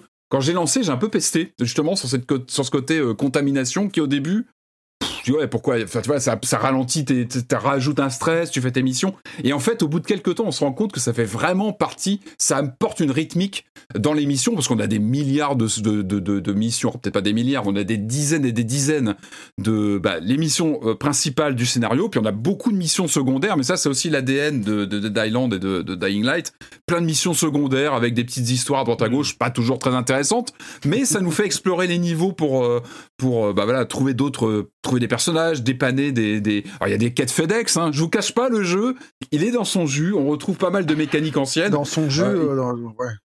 Il a- il- c'est- en fait, c'est un jeu de looteux. Enfin, moi, j'adore le loot. J'ai c'est ce truc où dès que j'arrive dans un endroit, je, je, je, je vais tout chercher. Voilà, c'est comme ça. Je, Et du coup, là, on a, on a- je crois que c'est un des jeux où le loot est le plus appuyé depuis, euh, depuis des mois. Il y a des milliards de trucs à récupérer dans tous les sens. Et euh, Ouais, parce qu'il y, y a même un jeu en dehors des missions, en fait. Parce que t'as la mission principale, t'as les missions secondaires, mais t'as aussi le fait que tous les, enfin, plein d'immeubles sont euh, ouverts. Ouais. Et qu'on peut s'y faufiler en, en- en plein parcours en plus. Hein, En- tu en- rentres parfois, voilà. et ça c'est assez fluide. Tu rentres pour dans un aller chercher du matos, des, des- tout ce qui est amélioration de, de personnages. Euh, il faut aller les chercher. euh, il faut aller Ouais. les chercher en loose day et se rajouter des missions soi-même. Quoi. C'est vrai que moi, les, premières, on va les premières 5-6 heures, je, pestais un peu. Dis, ouais, le jeu est un peu mou. Je trouve qu'il manque de pêche. Et il y a vraiment un plateau. Je trouve que le, le début est pas forcément très, euh, très, très intéressant parce qu'on a un personnage qui est complètement, euh, qui a ras les pâquerettes. En fait, il a du mal à s'accrocher au, au, comment dire, aux branches, etc. Les combats sont un peu mous. Il faut vraiment passer. Enfin, moi, c'est ce que j'ai ressenti, un cap de 5-6 heures où on commence à booster son Ouais, personnage. Le syndrome On commence- de Stockholm commence plus- à rentrer et on commence à prendre Pas du tout. Ben non, parce qu'il y a une barre d'endurance, c'est tout simple. Mais rien que pour s'accrocher, une, euh, tu vois, une, une rambarde, on a une barre d'endurance qui fait qu'on peut tenir un petit moment. Mais ça, c'est un peu la Zelda et compagnie. Mais elle est très courte au début du jeu. Ça peut être vraiment frustrant. Je trouve que les premières heures peuvent être frustrantes parce qu'on s'amuse pas beaucoup. On en prend plein la tronche. Il faut s'accrocher, il faut faire du loot, il faut faire évoluer son personnage. Mais passer ce cap des 5-6 heures, je dirais, on commence vraiment à s'amuser parce qu'on a un personnage plus résistant, qui, qui est plus à l'aise avec l'environnement. Et, et c'est là où on retrouve, il faut aussi se réacclimater qu'un gameplay assez particulier, hein, parce qu'on a la manette, donc moi je, je joue sur DualSense, donc on a les quatre gâchettes qui sont utilisées pour sauter, s'agripper, donner des coups, on est sur quelque chose de, de très immersif, qui, qui exploite vraiment à fond euh, la vue subjective avec... euh, moi, c'est la force aussi de, bah, de, Ouais. de- pour moi, de Dying Light 2, c'est ce qu'on appelle la body awareness, qui est très très appuyée, c'est-à-dire qu'on a vraiment une sensation euh, physique. Euh, les combats se jouent au, au corps à corps, quoi, avec une arme le, le blanche en premier général. mur, c'était vraiment Nice. le mur de- du, du gerbotron, quoi. Pardon pour le langage un peu trivial, mais c'est- je trouve qu'il y a un truc vraiment de. Ça, ça, ça remue le bide, quoi, de, de courir dans tous les sens, de sauter, de tomber, de. Tout ça en, en FPS, ça m'a refait la même chose que. euh, que et ben évidemment, j'ai plus le nom du jeu, comment il s'appelle ce jeu? Ce jeu de parcours euh, qui était. Oui, euh, bien, oui, oui, bien sûr. Mirror's euh, Edge. Mirror's Mirror's Edge, bien sûr, on a, Je on suis a très ce content- phénomène. Je suis euh, très très content que vous mettiez Mirror's Edge sur la table parce que moi il était là, il était prêt à être sorti euh, tout à l'heure. T'avais la carte. Mirror's Edge. Ah ouais ouais ouais ouais ouais. ouais. Non, je vous disais, donc moi, pour moi, la, la vraie force, c'est le, le body awareness qui est sur tous les sujets, que ce soit le, le, bah, le fait qu'on est sur du parcours, donc on court, on s'attrape, comme tu disais, on rentre dans un immeuble comme ça par une fenêtre, en, tout ça dans, dans la rapidité. On a le, contact des, combats. Les combats sont ultra rythmés en fait. On a quelque chose sur le, avec toujours cette barre d'endurance, alors qu'on peut mettre des coups, euh, des coups de- de- d'armes blanches en général. Et il faut toujours veiller à bien gérer sa barre d'énergie d'endurance parce qu'elle se vide très vite au bout de 3, 4, 5 coups. Hop, il faut prendre un recul lors des combats. En fait, ça, c'est un jeu qui peut avoir l'air très bourrin comme ça au premier, premier abord, mais en fait où les combats doivent être gérés avec pas mal de, de gestuels, de, de tempo, etc. Donc il y a ça, il y a ce contact avec les personnages, comme je, disais, on a, on a, on a aussi, c'est c'est tout bête, mais les démembrements des ennemis, parce qu'on on est face à des zombies qu'on qu'on- qu'on- fracasse avec des armes blanches, donc on a, on a vraiment une sensation, tout ça concourt, euh, ça donne presque une, une consistance physique aux ennemis, et tout ça concourt vraiment une sensation de encore une fois, de, de, de ressenti physique. Et je comprends que ça Mm. peut se rendre malade euh, lors de le- quand tu déboules comme ça, où tu, tu te mets à te jeter comme ça d'un immeuble. Il y a des moments où tu es très très haut sur la ville, où vraiment le jeu surjoue sur le côté euh, euh, en hauteur, où tu peux, tu peux avoir une sensation vraiment de, de, de, de- quasiment de vertige en fait à l'époque. Alors, la parole, euh, la, la parole est, est- est- est aux autres. Marius, toi, t'es- t'es- on, a, on a senti qu'il y avait quelques, quelques bémols hein, par rapport à la première impression de, de Patrick. Le jeu, je suis passé par différents états. J'avais aucune envie d'y aller. Franchement, j'y j'y allais pour Patrick. Ah, Euh, c'est parce gentil. Parce que le côté série B, bah, c'est sympa quand t'es spectateur pendant, pendant deux heures d'un petit nanar, euh, machin, mais, euh, mais pendant des dizaines d'heures, c'est c'est vite usant. Et il est là, hein, ça, il y a pas de Ah ouais, problème, ouais, il c'est écrit avec les ouais. pieds, il y a pas un dialogue qui se passe normalement. T'as l'impression de jouer à un Fallout, mais écrit par des débilous, quoi. Enfin, c'est vraiment... euh, Oh, tu- non. mais tu cherches les répliques les plus cons possibles et, et ils font plus, ils vont plus loin, quoi. Les personnages. Et puis, t'as une façon de mettre en, en- en scène les factions. mais C'est lourdeau, putain. C'est Ouais. en gros. Alors, j'ai l'impression qu'il y en a d'autres après quand tu quand tu accèdes au centre-ville. Ouais. Mais au début, tu rencontres euh, les villageois qui ont peur, qui se méfient de tout le monde et qui sont pas très cool. Et euh, la police policière, euh, voilà, Ouais. si, si t'es du côté des flics, c'est vraiment que t'as un problème, je veux dire, d'équilibre mental, parce que là, on est vraiment euh, chez les fachos de, de, de première. et t'as le choix entre les deux. Donc bon, c'est la peste et le choléra. Euh, tout le monde, tous les personnages sont odieux, mais pas odieux de façon intéressante. C'est juste, sont tellement grossièrement écrits. Enfin, c'est, même les retournements de situation, tu les vois 3 km. Enfin, Est-ce que est-ce que Bon. c'est si grave? Est-ce que Non, c'est si voilà. grave? Au bout d'un moment- Vraiment, quand Au tu lances moment, tu, 2. tu, tu, tu, acceptes. Parce que moi, ce que j'avais pas prévu, en fait, le premier mur, ce que je disais, c'était le côté Mm. vraiment un peu euh, le cœur de, de, de- du parcours. Et finalement, ça passe. Et euh, il y a quand même une vraie tension. Il y a vraiment un truc qui existe, qui est propre au jeu. Euh, bah, ce cycle jour-nuit, c'est vraiment Ah flippant. oui. quoi. Enfin, il y a vraiment un truc au début où tu te dis, ah ben, je vais quand même attendre la journée, je vais aller me coucher, et puis ça sera plus facile. Ah, ça dépend où tu Et vas. puis, au bout d'un moment- aussi, euh, Et puis, t'es es obligé de passer euh, par euh, des, des zones en intérieur qui sont à chronométrer parce qu'il y a, y a ce truc d'infection, faut trouver des solutions. Et puis, ça marche bien. Et puis, au bout d'un moment, tu, effectivement, tu t'aventures dans, dans des lieux où t'osais pas au début. Et puis, ça marche plutôt. Enfin, c'est, ouais, il y a des donjons, je sais pas a- bah, tu as vu de voir, tu as des donjons donc euh, de jour où euh, qui sont blindés de monstres en fait et où tu dois vraiment jongler. Ça ou les tunnels, en fait, le, le métro, je crois quand tu arrives dans le métro à un moment, c'est ultra. euh, Après, l'infiltration, c'est un peu. euh, C'est un premier pic de difficulté d'ailleurs. c'est à gros traits. Hein. C'est, euh, je me mets à- accroupi, je passe derrière, j'ai Ouais, sur carré, je les tue. Ouais, c'est très mainstream l'infiltration. Ils ont pas essayé de surjouer. Non. le- Mais mais faut reconnaître que le côté parcours est quand même étonnant quoi. En fait, il y a vraiment Ouais. un on se laisse avoir et on prend vraiment du plaisir C'est à se très bien balancer d'un côté à l'autre de la ville euh, malgré c'est à la fois joli parce que Mm. techniquement c'est plutôt bien fait Ouais, ouais, ça tient bien Euh, la route. ouais. et un peu flemmard par moment parce que quand même tu tu te rends compte que euh, la ville elle est parcourue de, de zones qui sont exact, qui sont fabriquées exactement de la même Ah oui, les manière. tu retrouves, tu le retrouves bus, le les bus. apparts, ça va, les bus, ça va. Moi, c'est plus les, C'est les les espèces mêmes. de jardins suspendus qui te Ouais. permettent de récupérer de la santé en ramassant des, des petits champignons, des fleurs, qui sont Hmm. tous pareils. euh, Ouais, ouais, et ça se et tous les jours, tu, tu retrouves les mêmes mecs qui apparaissent au même endroit. Ou, enfin, t'as- très vite compris que c'est euh, T'as une routine qui s'installe. voilà, un truc de systématisme et de routine. Par qui est quand contre, même vois, assez. le- euh, Le, cœur, quand même, c'est ce parcours, donc c'est la façon de s'agripper sur les hauteurs, aux immeubles, aux pointes, à rebondir, etc. Et je trouve que le jeu, il a trouvé une bonne. je trouve que le système a trouvé une bonne. euh, un bon curseur entre le, le fait de te laisser la main et de t'accompagner. Enfin, je trouve qu'il a vraiment une zone de. Il t'aide parfois, enfin, tu vois, quand tu sens que tu vas oui, être il est pas limite. hyper punitif. euh. Il est pas et du coup c'est assez plaisant à jouer, c'est-à-dire que c'est jamais t'es pas non plus guidé sur un rail, donc tu te sens libre aussi d'aller d'un endroit à l'autre sur les toits, etc. Et en même temps, je trouve qu'il te laisse, il a vraiment trouvé un bon curseur euh, entre te te- t'aider dans tes mouvements. Euh, c'est rare que tu tombes par accident. Je trouve que il, il a vraiment il- le jeu accompagne bien. euh, et c'est le cœur quand même de l'expérience de jeu, c'est d'être sur les toits, de sauter dans tous les sens. C'est jamais punitif, c'est pas du platformer euh, roots à l'ancienne, et, et on t'aide sans que ça se voit trop, et ça reste fluide et rapide. Et ça marche moins quand c'est. Il y a des missions qui sont un peu façon platformer. Où, Ouais, où tu dois euh, timé, gagner un lieu timé, ouais. en, en temps Ouais. chronométré. Et, euh, et là, en gros, tu comprends qu'il faut que tu apprennes les trucs par cœur et le trajet, euh, le trajet minimal. Et ça marche moins bien. Parce que il y a un vrai plaisir de monde ouvert où tu peux. Que tu abordes d'abord de façon un peu prudente. euh, Ouais. Pour justement pas te retrouver à tomber comme un abruti. et, euh, et puis au bout d'un moment, tu prends vraiment euh, ton, petit confort et tu te jettes d'un immeuble à l'autre. Tu te rends bien compte que les distances sont pas normales, mais c'est pas grave, t'en fous. Et il y a ce petit truc en plus qui est pas mal. au bout d'un moment, quand tu aides une faction plutôt qu'une autre, Ouais.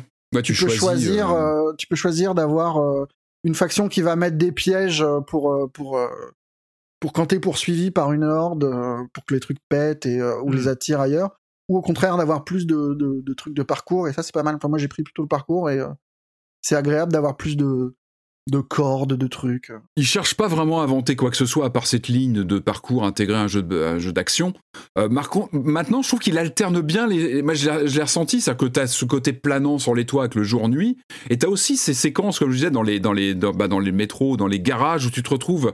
Euh, c'est claustrophobique. T'as presque un- des moments. Moi, j'ai retrouvé des trucs à la métro où t'es en temps limité parce que t'as as cette euh, comment dire cette euh, t'es condamné donc avec un temps limité parce que si tu ne revois pas la lumière du jour, tu tu meurs. Et il y a vraiment des moments très oppressants dans ces séquences-là, où euh, ne serait-ce que visuellement, les monstres sont plutôt réussis. Je trouve qu'ils ont une dégaine. Après, il y a, il y a aussi le problème de- des trois modèles de zombies qui existent. Enfin, je trouve le, le, le zombie de base, tu t'en- Mhm. il devient vachement moins effrayant quand tu te rends compte qu'il y a vraiment euh, 4-5 modèles et basta, quoi.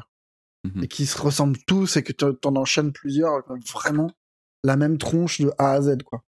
Marius, j'ai l'impression qu'au-delà du moment où euh, le parcours commence à fonctionner et où euh, tu commences à prendre tes marques, euh, j'ai l'impression qu'il y a aussi la phase suivante où euh, t'as plus trop envie d'y revenir, quoi. Ouais, moi, je. enfin, a- Ah oui, alors c'est quoi ta séquence du coup après? Parce que t'as- t'es Bah, revenu? Mais c'est Et qu'au bout après- d'un moment, si je trouve, tu, tu te heurtes à l'histoire, tu te heurtes au côté nanar du truc, et c'est épuisant. Moi, je sais que là, je suis à une dizaine d'heures et que pour, pour l'instant, je j'ai pas envie de le relancer, quoi. Je sais pas si t'as eu cette même sensation de, de décalage total entre. Effectivement, je suis d'accord, l'écriture, t'as des quêtes FedEx, mais d'une voilà d'une sottise presque. Mais ça fait partie du côté bis. Et à côté de ça, t'as la bande originale de. C'est Olivier de Rivière qui a fait le soundtrack, mais qui est hallucinant. C'est même un, lieu commun, parce que tout le monde en parle de cette bande originale, mais qui est, hallucinante. Je trouve qu'il y a, des. Il y a des. Il y a vraiment des. Comment dire Des. Il y a des envolées à la fois de, de bah, musicales, euh, symphoniques, folles, et puis t'as des endroits de, le- en fait, la bande originale suit les évolutions du jeu. En fait, les ambiances, euh, le gameplay, elle s'adapte vraiment à ce qui se passe à l'écran. Mm. Et je trouve qu'elle est, mais elle sublime l'expérience. Elle apporte vraiment un cachet. euh, elle grandit tout. Et c'est ça aussi une bande, bande- une bande originale réussie, c'est qu'elle elle grandit les sensations, elle grandit les. Ouais, alors la bande originale est chouette, mais euh, en matière de son, c'est pas ça que je retiens, moi, c'est le doublage. hein. Le jeu est Mm. obligatoirement en VF. Et le doublage, on est, on est vraiment dans le bas du bas. Ouais, la du VF bas, est pas bien. Du bas du panier, quoi. Avec, avec des acteurs qui sont vraiment, tu sens qu'ils ont pas envie, ou alors qu'ils font pas d'efforts. le héros, c'est un enfant. Quand Ouais, il parle, ouais, c'est- bizarre. ça. moi, je préfère avoir un enfant et avoir des, des gens qui ont des voix normales plutôt que des mecs qui parlent comme ça. Oh, t'es vraiment super méchant, je vais te casser la tête. Et t'as des parle de la trucs. petite fille. Je préfère qu'il parle pas aussi, hein, Ouais. quand- pour parler comme ça. Corentin, Corentin, on t'a pas entendu, mais euh, parce que tu sembles pas forcément convaincu non plus. Mais est-ce qu'il y a quelque chose qui t'a convaincu et euh, qu'est-ce qui, euh, qu'est-ce qui a été euh, de l'ordre du rejet pour pour Dying Light 2 J'ai- beaucoup de mal à décrire ce qui me plaît pas dans Dying Light tellement c'est un espèce de comment dire, une espèce d'éther de, de, de- de médiocrité. euh. En fait, c'est un jeu qui est tellement fade, tellement moyen qu'il en devient abrasif presque. Tu vois ce que je veux dire? C'est, c'est, je sais pas comment dire. Il y a, il y a, il y a, euh, Yatsé, euh, donc qui est ce journaliste de The Escapist, qui chaque année fait euh, trois top 5. Il fait ses 5 meilleurs jeux, ses 5 pires jeux et ses 5 jeux les plus fadas. Et il dit il vaut mieux être le pire jeu que le jeu le plus fadas. Et je crois qu'on est vraiment là-dedans dans Dying Light 2. C'est un jeu qui. qui Enfin, moi, vraiment, je mettais une émission à côté pendant que j'y jouais, quoi, au bout d'un moment, parce que mon cerveau avait besoin d'une porte de sortie, une échappatoire, quelque chose pour se dire il y a de la vie quelque part quand même dans ce monde, que euh, cette espèce de, de jeu qui propose des choses. Donc, euh, j'arrivais. Je me disais, mais pour- pourquoi ce jeu à la base? Je me disais, quelle est la proposition? Comment je pitcherais ce jeu? Donc, c'est le parcours, mais en fait, le parcours, je le trouve même pas si réussi que ça, quoi. Enfin, Il est, il est, il est raide. Euh, il mar... Au début, on te, on- tu parlais pour je ne sais plus quel jeu, euh, Marius, de que t'aimes pas les jeux. Ah, c'était pour euh, Halo Infinite. Tu disais, j'aime pas les jeux qui te qui te donnent, qui te, qui te font miroiter des, euh, des fonctionnalités, mais qui te les limitent par un cooldown, Ah, le par des là. barres. Ouais. On est, on est là-dedans. Je, je trouve Oui, c'est qu'il clair y que a des moments. c'est clair qu'il faut un peu de temps et un peu d'upgrade pour que le parcours devienne plus souple et plus et que c'était peut-être pas la peine de, effectivement de de mettre On- cette barrière là quoi. On t'explique que t'es un pèlerin depuis des lustres et tout ça, que t'es un pèlerin depuis des années, t'es un asthmatique qui est pas capable de grimper à une échelle. Enfin, au bout d'un moment, c'est insupportable, quoi. Tu peux pas D'où sprinter. ces, ces premières heures qu'il faut passer, ouais, qui sont pas les plus agréables. Oui, je suis désolé, Patrick, j'ai pas ce temps. Beaucoup de gens n'ont pas ce temps, en fait. et, et, et, et au bout d'un moment, je, je pense pas que ce soit un bon argument de si un jeu a des choses à proposer, qu'il les propose au bout d'un moment. Et, et c'est vrai que moi, quand mon personnage n'est pas capable de se maintenir agrippé, alors que même moi, je serais capable de le faire, à un, panneau, un putain de panneau. euh, non, mais il y a un panneau publicitaire, c'est une échelle, le truc, c'est une échelle. Le mec fait, vas-y, monte Ah oui, maintenant. non, mini, la barre euh, est ah oui, vide. il lâche et il tombe chemin, ouais. et il lâche et il tombe de tellement haut que ma barre de vie qui est minuscule également Patrick c'est la barre de vie la plus petite que j'ai vue de ma C'est vrai qu'elle est, vie c'est vrai qu'elle est toute petite, je suis d'accord.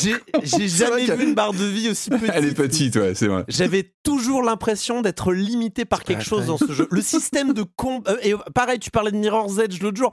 Mirror's Edge 2008. Je me dis, mais comment on a pu régresser autant dans les déplacements à la Oh, mais première c'est pas le même jeu non 2008? plus. C'est pas le Eh ben, même. peut-être euh, qu'il aurait dû être le même jeu, Patrick. Non, bah ouais, dans ce cas, tu fais Mirror's Edge. Non mais c'est vrai que c'est vrai que c'est très non. con de, de voilà le personnage peut pas courir. Pourquoi dans un jeu de parcours il faut que tu achètes la compétence de courir? Enfin, Tu vois, il y a un moment. le- Bah, tu Non, Je viens de débloquer non, le dash. euh, Je viens de débloquer le dash et le dash quand tu l'actives te mange les trois quarts de ta barre d'endurance. Mais oui, mais ça, justement, hein. c'est pour ça que je vous disais, il faut rythmer vraiment.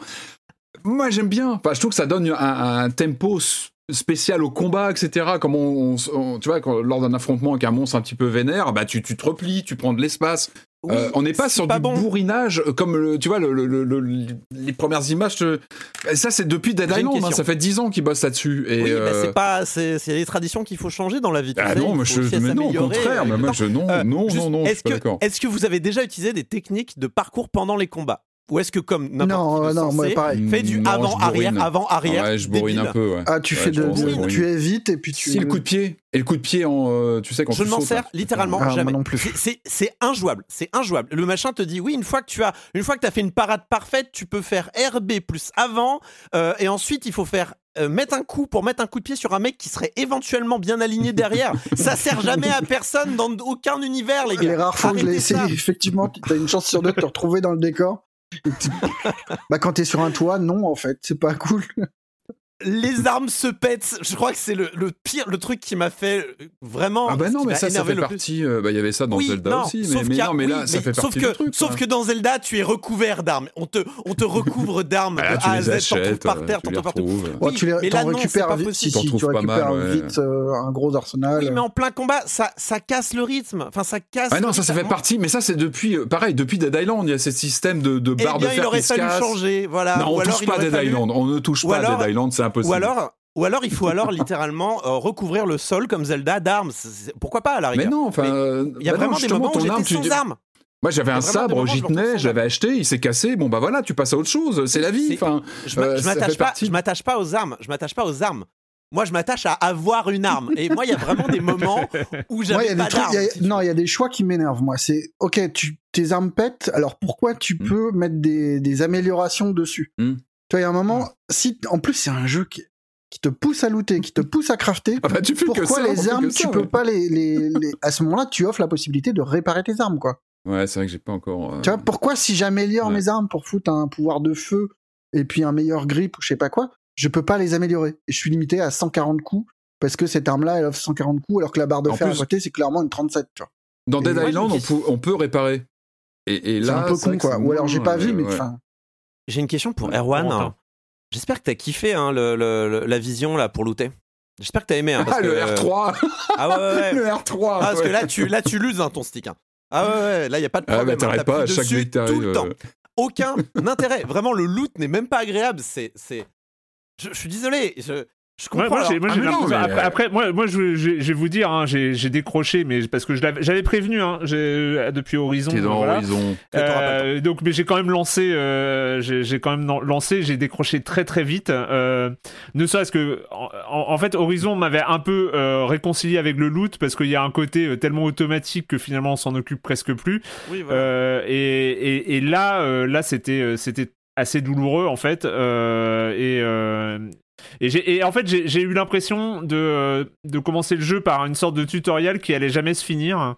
Euh, et, euh, et ce que vous me dites là sur le fait qu'il limite énormément les capacités, c'est vrai que là, je comprends pas trop parce que euh, baser un jeu sur euh, du euh, parcours en limitant à ce point son personnage au début. Ah mais ça va euh, vite, c'est- hein, ça, voilà, c'est quelques Ouais, C'est vrai, mais c'est étonnant quand même. Non, Oui, mais mais Trois heures, heures, 3 heures pour six que tu arrives à Ouais, faire ça va un peu vite, des hein. trucs, mais Ouais, ça non, va mais c'est vrai que tu c'est dois vraiment choisir entre Et c'est ce que je disais, oui, les premières heures sont pas les meilleures du tout du jeu. C'est ce qui est vraiment étonnant quand même, c'est étonnant, non de... C'est euh, parce que euh, j'ai.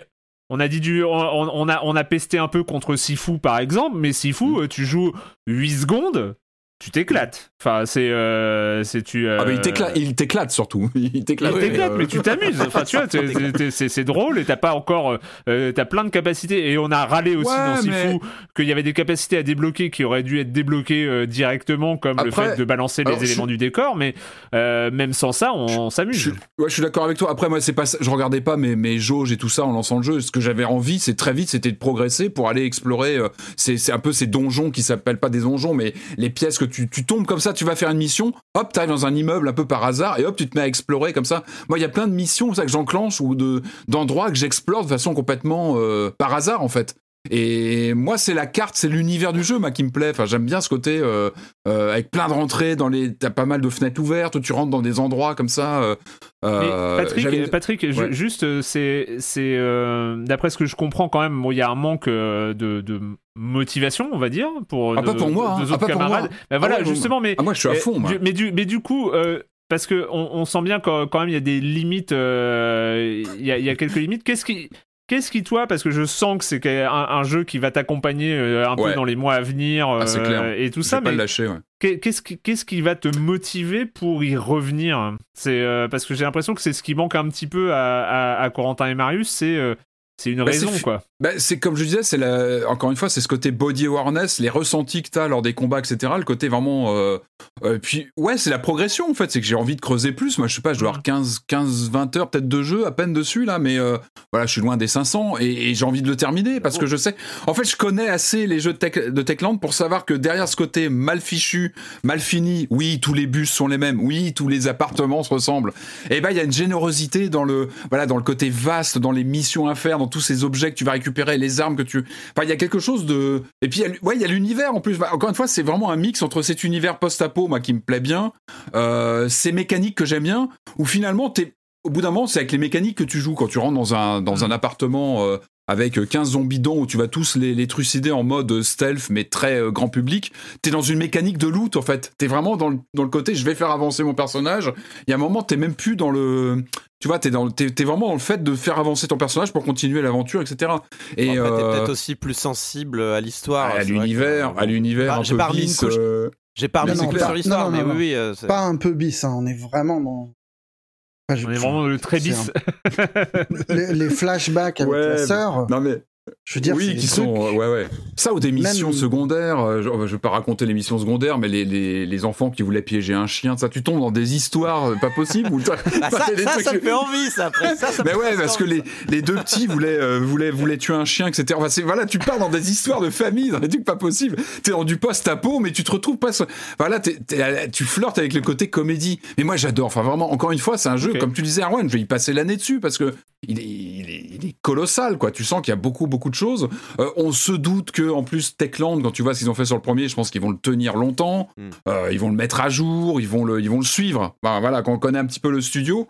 Euh, moi, je trouve ça corriger leurs erreurs de localisation ou ils s'en foutent? Alors ça, la VF, ouais, avec la, la petite fille qui a deux voix, à un moment on en parlait euh, Ah, cette ouais. semaine quand, quand on y jouait, c'est vrai que c'est Ça, un peu bizarre. hein. Alors après, bon, il y a une VF. Il n'y a pas que ça. Il y a une Attends, VF. il y a des trucs- VF. oui, oui, mais tu Après, vois, elle euh, est pas terrible du tout. Il y a plein de trucs qui vont pas. Elle Dans est le là. Décor, on ramasse de l'adhésif.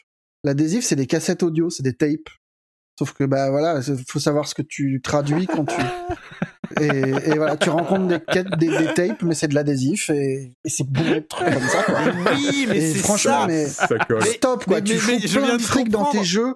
Juste respecte les, enfin respecte les gens Ah ouais, et, t'imagines Mais les oui. conditions dans lesquelles ça a été localisé et puis c'est Enfin, un- vraiment. Mais surtout, ça. surtout qu'on on sort encore une fois de Horizon. Mais oui, c'est ça, et- et- et oui, ça Horizon. Forbidden West, qui est le doublage Ça est quand même ouf euh, dans Ah bah, Horizon peut-être pas le Forbidden même West. non euh, plus. tout, la modélisation des persos. Si tu me, si tu compares, moi c'est vrai que je sors- j'étais en train de jouer à Horizon en même temps, donc effectivement quand il se prend Horizon en face, la modélisation des persos, ça tu joues, pas- tu joues pas le même truc. Là, on est quand même dans un jeu qui nous refait le coup des, comment dire, des, des, des clés là, des, des serrures à péter. Enfin, t'as ça avec des, tu vois, des, des, des, des, euh, Non, mais il a raison, c'est des vrai. trucs qui cassent. Et tu dis non, ah non, et t'en fais mais 15 par, par session.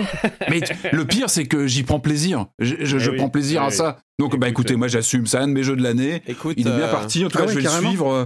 Ah ouais, clairement, mais moi je prends un pied pas possible dessus. Euh, c'est comme ça, voilà, je... On en reparlera Bah, peut-être s'il évolue, s'il y a des nouveautés je dessus. juge pas, euh, oui. Vivement, écoute, je chacun vais me trouve jeter son... à cœur, à corps perdu dans le DLC, je sens, je vais prendre un grand plaisir. Ah, Dying Light J'espère qu'il y aura 2 plein de chiens. Stay Human, euh, donc euh, Techland qui revient euh, bah, un peu dans la même forme qu'ils l'ont- Oui, qu'on voilà. les avait laissés. Mais encore une fois, la bande Euh, originale, on le dira pas assez, ça a été long, ça a été souvent souligné, mais encore une fois, Ouais. c'est vraiment du très très beau travail, avec des moments d'angoisse qui sont vraiment euh, poussés par une bande originale très, euh, parfois très minimaliste. Et, et Bah, ça cadre- deux rivières. Hein, Et ouais, ça matche tellement bien que l'univers, ça, encore une fois, ça transfigure vraiment euh, ce qu'on ressent à l'écran. Peut-être Corentin. pour finir sur une, une dernière note un peu positive quand même, le, le- donc, Ah, c'est oui, pour la musique. La, la, la, la musique, euh, oui, elle est, elle est sympathique. euh, et euh, j'ai quand non, même, j'ai trouvé une forme de, euh, de, de comment dire, de, de plaisir dans les couleurs générales, dans les tons utilisés par le jeu, ces, ces tons ocre, vert, bleu euh, de, de la ville, le, le soleil qui se lève souvent, qu'on voit avec des beaux plaisir. C'est la fin, beaux. Ouais. la fin de la nuit, le soleil se lève, on est heureux. Pareil pour les couchers de soleil, euh, mais là ça fait plus peur. Euh, mais voilà, il y, a- il y a quand même une, une teinte générale qui est sympathique. euh, à ce, ce- Non, mais c'est vrai qu'il ce- est capable de, de créer des ambiances. Quand euh, euh, le moment où le soleil se couche, où t'as la cloche qui résonne, c'est Ouais, tout ouais, bête, mais cris. effectivement, tu sais que ça va être tendu. Ouais.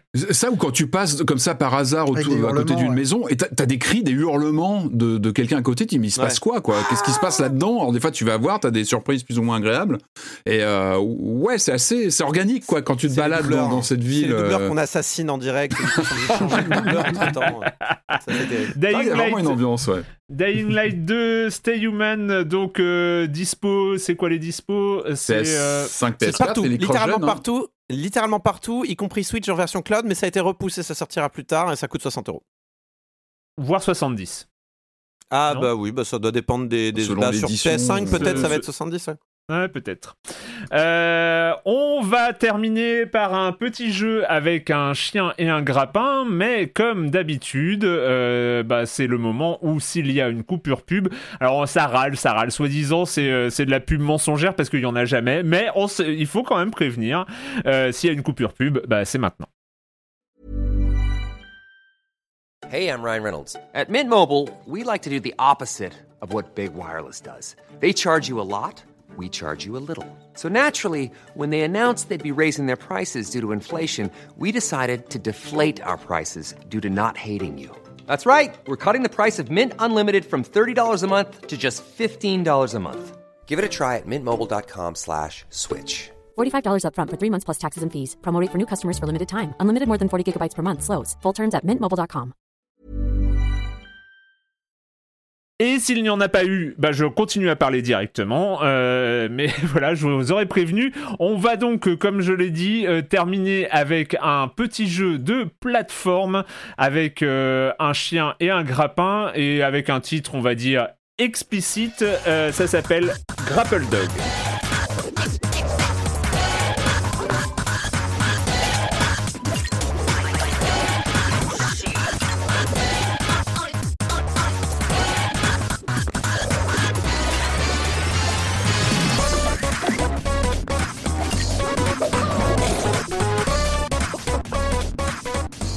Grapple Dog, euh, Medallion Games, disponible sur Switch et PC. Euh, c'est euh, un jeu bah, plateforme, 2D, grappin, chien, des choses à récupérer, on arrive au fin du niveau, c'est ça, Corentin, si je ne m'abuse? Ouais, c'est très, euh, c'est très, euh, ça cherche pas midi à 14h, on va dire, un, jeu comme ça.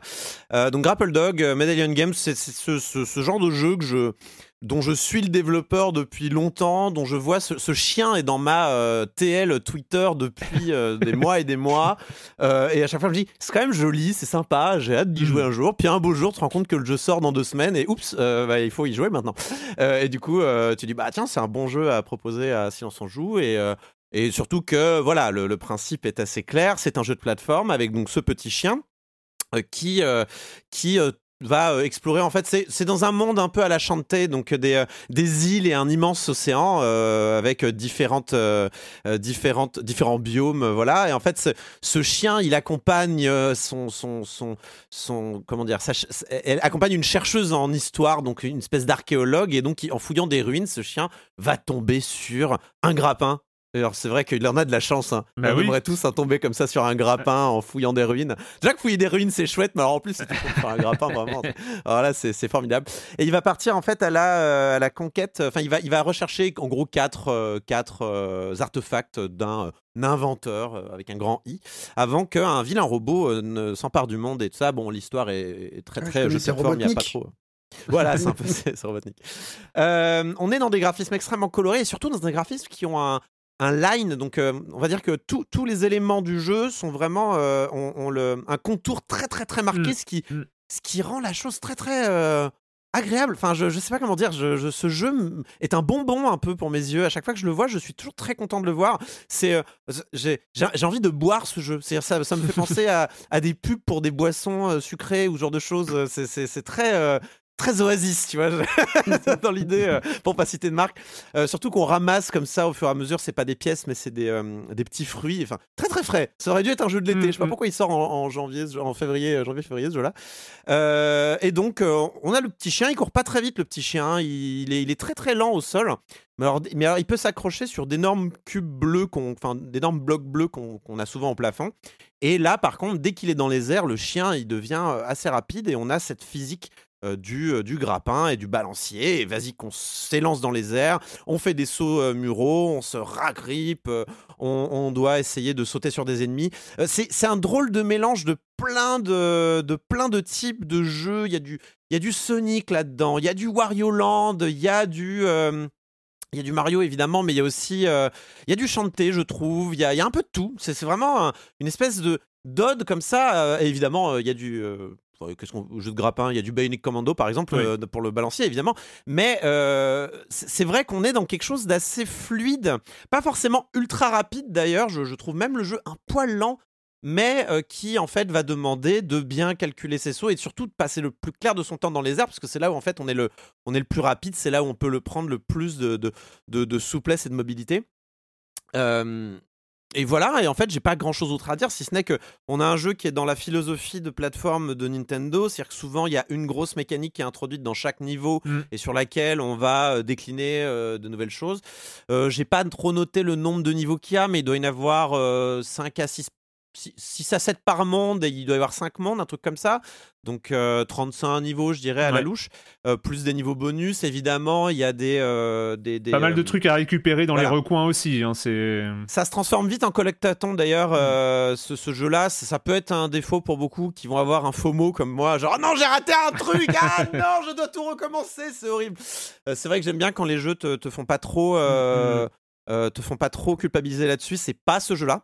ce jeu-là me fait recommencer pour avoir toutes les, pour avoir tout- toutes les pièces cachées. Il y a des, il y a plusieurs trucs cachés à récupérer. Ah, il y a du Donkey Kong aussi. J'ai pas trop parlé, mais alors au niveau du, du sound design, c'était Donkey Kong pour moi. Vraiment, j'ai dans les derniers, hein, les, les returns de, de, de- de Retro Studio.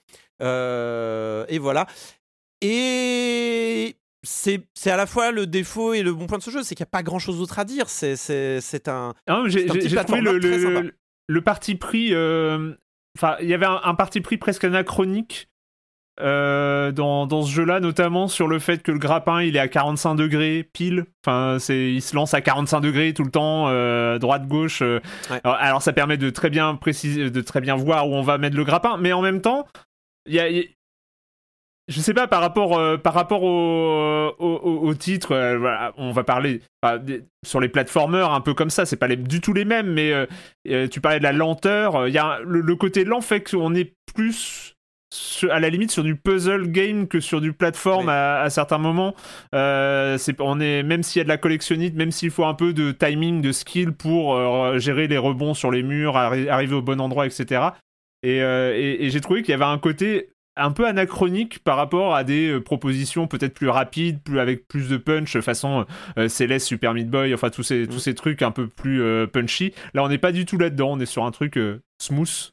En fait, c'est à la fois très smooth, un peu raide aussi par moment. C'est-à-dire Mhm. que le, le air control est pas dingue. Le personnage a tendance à coller au mur aussi, ce qui peut être embêtant. Euh, par moment, alors on finit par s'y faire quand même. Il y a, il y a- au bout d'un moment, il y a des niveaux qui sont construits autour de- du fait qu'on colle au mur un petit peu, Euh, parce qu'en fait, on, peut faire des charges au sol sur le mur, ce qui est une super mécanique, c'est-à-dire qu'on peut, on peut en gros vite dasher vers le bas sur le mur, ce qui, ce qui permet Mhm. d'éviter des obstacles par moment. C'est bien pensé, Euh, mais au début, c'est vrai qu'il y a cet aspect puzzle game, c'est-à-dire où mettre son grappin pour avoir le bon balancier pour aller Ouais. attraper en effet le collectible qu'on a vu un peu plus haut. Euh, ce qui ce qui peut être un petit peu, c'est pas forcément ce qu'on recherche dans un jeu avec grappin, on va plutôt chercher le flow, euh, un petit peu progresser rapidement. C'est, alors, c'est quelque chose qu'on retrouve dans les, plutôt dans les derniers mondes. euh, où on va retrouver un peu plus ça, où il y a des moments où on peut plus, on ne peut, on n'a plus pied au sol en fait. Euh, vers la fin du jeu, il y a, il y a des, non seulement il n'y a pas de plateforme où s'arrêter, mais en plus les blocs bleus euh, se désagrègent au fur et à mesure que Ouais. tu restes dessus. Donc ça te force à aller vite. Mais euh, c'est vrai qu'au début notamment, on peut avoir euh, cet aspect un peu lent. Euh, ça, Mm. je, je- je- je le conçois. Alors après, du coup, ce qui fait qu'on peut aussi se dire qu'on a deux jeux en un. On a à la fois ce puzzle Ouais. platformer et de l'autre ce, ce jeu qui va te demander un peu plus de skill. Et en fait, petit à petit, au fur et à mesure qu'on avance dans ce jeu-là, c'est vrai que le jeu change de, de registre et, euh, et se dirige vers euh, cet aspect euh, un petit peu plus euh, skill au, niveau de la, au niveau de la plateforme. Il y a quelques défauts quand même. hein. Euh, je, peux, je vais citer les boss qui sont ratés dans l'ensemble. Hein. C'est pas des bons boss. Euh, ils sont lents. Euh, c'est vraiment des, des boss. Ils auraient pu ne pas en mettre ou, ou leur retirer deux points de vie. Vraiment, ça aurait pas été un problème. Certains boss ont 5 points de vie. Tu fais c'est bon, j'ai compris. Le, le- oh, arrêtez. Et il y a un autre problème, et c'est un peu l'éléphant au milieu de la, de la pièce, mais c'est le, les musiques. Les musiques sont très bien. Mettez plus d'une musique par monde, s'il vous plaît, dans votre jeu, parce que elle boucle un peu vite. Euh, Alors, on n'est pas sur de la c'est un- musique procédurale à la de rivière. non, hein. non, euh, c'est un petit problème. Euh, les, les musiques sont super chouettes. On est dans voilà, on est dans du Sonic Rush, euh, dans du Jet Set Radio. Il y a un petit côté euh, euh, scratch. euh, on est dans du Sonic Mania. Voilà, c'est un peu ce qu'on a eu dans Sonic Mania euh, euh, récemment. Euh, mais euh, il y en a qu'une par monde et les niveaux sont quand même assez longs. Peut-être qu'il aurait fallu les, les mélanger un peu plus, je sais pas. C'est dommage parce qu'en plus elle est bien. Au début, je fais waouh, la musique a une pêche de dingue. Puis le deuxième niveau fait ouais, elle est bien cette musique. Puis au troisième niveau, t'en peux plus de la musique et t'es Ouais. là et tu. Bon, voilà, c'est- le défaut du jeu. Euh, si, je dois noter quelques problèmes de de- de- d'optimisation sur Switch. Euh, le jeu ne semble pas très bien optimisé. J'ai eu des ralentissements qui m'ont valu quelques vies perdues. Ça, c'est sur la fin. Euh, je pense qu'il n'y aura pas ce problème-là sur PC, parce que le jeu a été développé sur PC évidemment, puis a été porté sur Switch par un autre studio. Mais ouais, méfiez-vous de la version Switch. En tout cas pour l'instant, euh, peut-être attendez des, des- si vous voulez vraiment y jouer sur Switch, parce que ça c'est un jeu qui est vraiment fait pour la Switch aussi, je trouve. Euh, moi en plus j'ai joué sur la OLED, le jeu il explose tes rétines, c'est formidable. Mais c'est vrai que ces petits problèmes de ralentissement m'ont un peu énervé. Je vais être franc avec vous, mais encore une fois, ce sont des défauts qui pourront être patchés par la suite. Je les vois mal laisser les défauts, euh, ces défauts-là. euh, euh, Enfin, ça va être patché. J'ose espérer que ça va être patché quand même, sinon euh, c'est terrible. Euh, voilà pour ce grappling, ce grapple dog. Ça s'appelle Grapple Dog. euh, c'est disponible donc, euh, comme tu as dit, sur Switch et PC pour 13 euros. Oui, Corentin? Dernier point, il y a un oublié. mode, euh, il y a un mode assist qui est, qui est toujours Ah. cool d'avoir euh, pour ce genre de jeu. Donc euh, n'ayez pas peur du défi. il est, il- c'est un peu un mode assist à la Céleste. Peut-être pas aussi rempli, mais voilà, il me semble qu'il y a des choses du style avoir un nombre de sauts illimité, ce genre de choses. Voilà, c'est toujours bon à signaler. C'est de, c'est dans l'air du temps, on va dire. C'est tout à fait dans l'air du temps. C'est fini pour cette semaine avec le jeu vidéo. Donc, euh, comme je l'ai dit au moins 12 fois dans cette émission, la semaine prochaine, c'est la 500e. Euh, je suis très très content. euh, j'ai- donc j'ai fait j'ai fait le montage qui était très j'ai rien enlevé hein. alors je suis désolé j'ai pas du tout enlevé les euh, les, les, les quiz visuels hein. donc dans à l'audio ça rendra absolument rien mais vous pourrez voir c'est aussi pour garder un peu l'ambiance générale de, de, de la 500e euh, dans, dans, le podcast. Je voulais pas couper comme ça des grands passages. Ça, ça, ça... Et en fait, elle fait 3 heures et 2 minutes pour un, un, un programme initial de 3 heures. Donc j'étais euh, quand même, on avait, on avait bien, bien tenu, euh, bien tenu le timing. Euh, voilà. Et donc, euh, et donc pour les jeux vidéo classiques, les émissions classiques, on se retrouve dans deux semaines.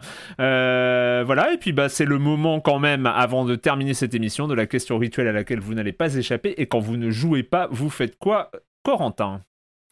Alors vous aviez parlé du film Uncharted la semaine dernière, euh, qui était une adaptation, euh, voilà, blockbuster euh, triple A au cinéma. Il y a une autre adaptation qui vient de sortir, mais sur Netflix, et qui est The Cuphead Show, donc qui est l'adaptation, on ne peut plus, comment dire, Cuphead était l'adaptation, voilà, de la Golden Age of Animation, le, le, le, cinéma d'animation des années 30, mais en version jeu vidéo, voilà, hardcore, run and gun et tout ça. Euh, et ils ont décidé de réadapter ça à l'envers euh, pour en faire un dessin animé sur Netflix. Mm. Et alors, je vous avoue que j'étais pas du tout convaincu euh, par, par l'idée de, de, faire ce retour en arrière là de quel, intérêt en fait Quel, quel est mm-hmm. l'intérêt de, de, refaire un, dessin animé de, comme à l'époque, mais vraiment premier degré quoi Et finalement, eh bien, il n'y avait pas d'intérêt. J'ai regardé trois, trois épisodes, ça n'a pas d'intérêt. Ne regardez pas The Cuphead Show, c'est c'est pas c'est pas ouf.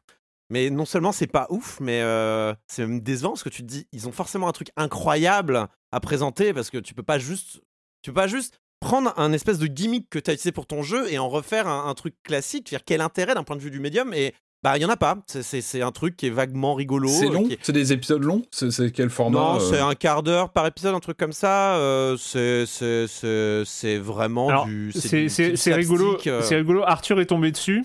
Euh, et du coup, il a voulu absolument euh, commencer à jouer à Cuphead. ah, eh ben, bah écoutez, alors si ça peut servir à ça, pourquoi pas? À la rigueur, à la rigueur. Mais alors, c'est un peu. Euh, Je pense que ça sert à ça. Hein, c'est le but du truc. Oui. Ah ben c'est. Bah, surtout que le dernier épisode, ils introduisent le personnage du DLC. Disons que ah. l'aspect un peu cynique est un peu trop visible à mon goût. Bref, j'ai vu que trois épisodes, mais je ne vais pas en regarder plus. Par contre, euh, et je crois, je sais plus si j'en avais déjà parlé dans Silence on joue. Si vous voulez une utilisation bonne euh, euh, de tout cet aspect graphique du Golden Age of Animation des années, des années 30 et tout ça, eh ben regardez Over the Garden Wall, qui date de 2014 et qui est une formidable série, qui est justement faite un petit peu sur cette, euh, euh, voilà, c'est comme les vieux Disney, les, les euh, mmh. ces, vieux dessins animés avec du celluloïd et tout ça, animé à la main et tout ça, mais là qui sert un propos, qui sert un propos super touchant, qui a une narration qui est très, qui est très très actuelle, c'est-à-dire que c'est un Cartoon Network qui va d'un point de vue narration être plus proche des Steven Universe et ce genre de dessin animé là euh, plus actuel mais avec ce, mais avec cette esthétique très très à l'ancienne quoi. Euh, j'ai un problème c'est que c'est trouvable nulle part ça m'énerve de ouf. C'était sur Netflix à une mhm. époque ça ne l'est plus. Euh, je crois qu'il peut s'acheter si vous avez de la chance en DVD ou en Blu-ray. Regardez-le parce que c'est super et en plus c'est pas très long c'est une dizaine d'épisodes et c'est vraiment un chef-d'œuvre. Regardez Over the Garden Walls. En, plus avec la voix d'Elijah Wood qui, qui enfin moi j'aime beaucoup Elijah Wood et il a ça son personnage est parfait pour lui Vraiment, Over the Garden Wall, regardez, trouvez-moi ça, c'est vachement bien. Je crois que j'avais jamais entendu cette phrase. Moi, j'aime beaucoup Elijah Wood. oh si, c'est chouette Elijah Wood. Oh non, euh, Marius, t'aimes pas Elijah Wood? je ne pense rien d'Elijah Wood. Ah d'accord, très bien. Tu ne penses rien d'Elijah Wood. Marius. Euh. Ouais, bah, quitte à rester sur Netflix, moi, mais très très très très vite. Euh, je vous conseille Downfall, qui est un documentaire sur sur Boeing et les crashs d'avions de 2018 et comment comment tout ça est lié à cette horreur qu'on appelle le capitalisme. Mais, euh, mais vu que. mais, et pour pas plomber tout le monde, je, je, vous parlerai plutôt de Fils de Plouc, euh, qui est sur OCS, un film de Harpo et Lenny euh, Gilt, Git, qui est. Qu'est-ce que c'est Qu'est-ce que c'est que cette chose? C'est un mélange entre Dumb and Dumber et C'est arrivé près de chez vous. C'est c'est terrible, c'est affreux, c'est sale. Il euh, y a un chien qui s'appelle Jacques Janvier qui est super. Il euh, y a deux frangins. Jacques Janvier. Ouais, Jacques Janvier. Tout, tout le tout le film, c'est retrouver Jacques Janvier.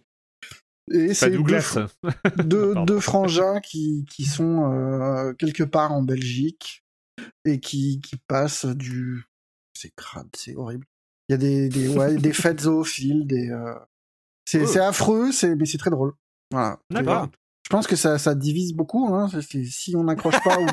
C'est le genre de film que tu regardes en...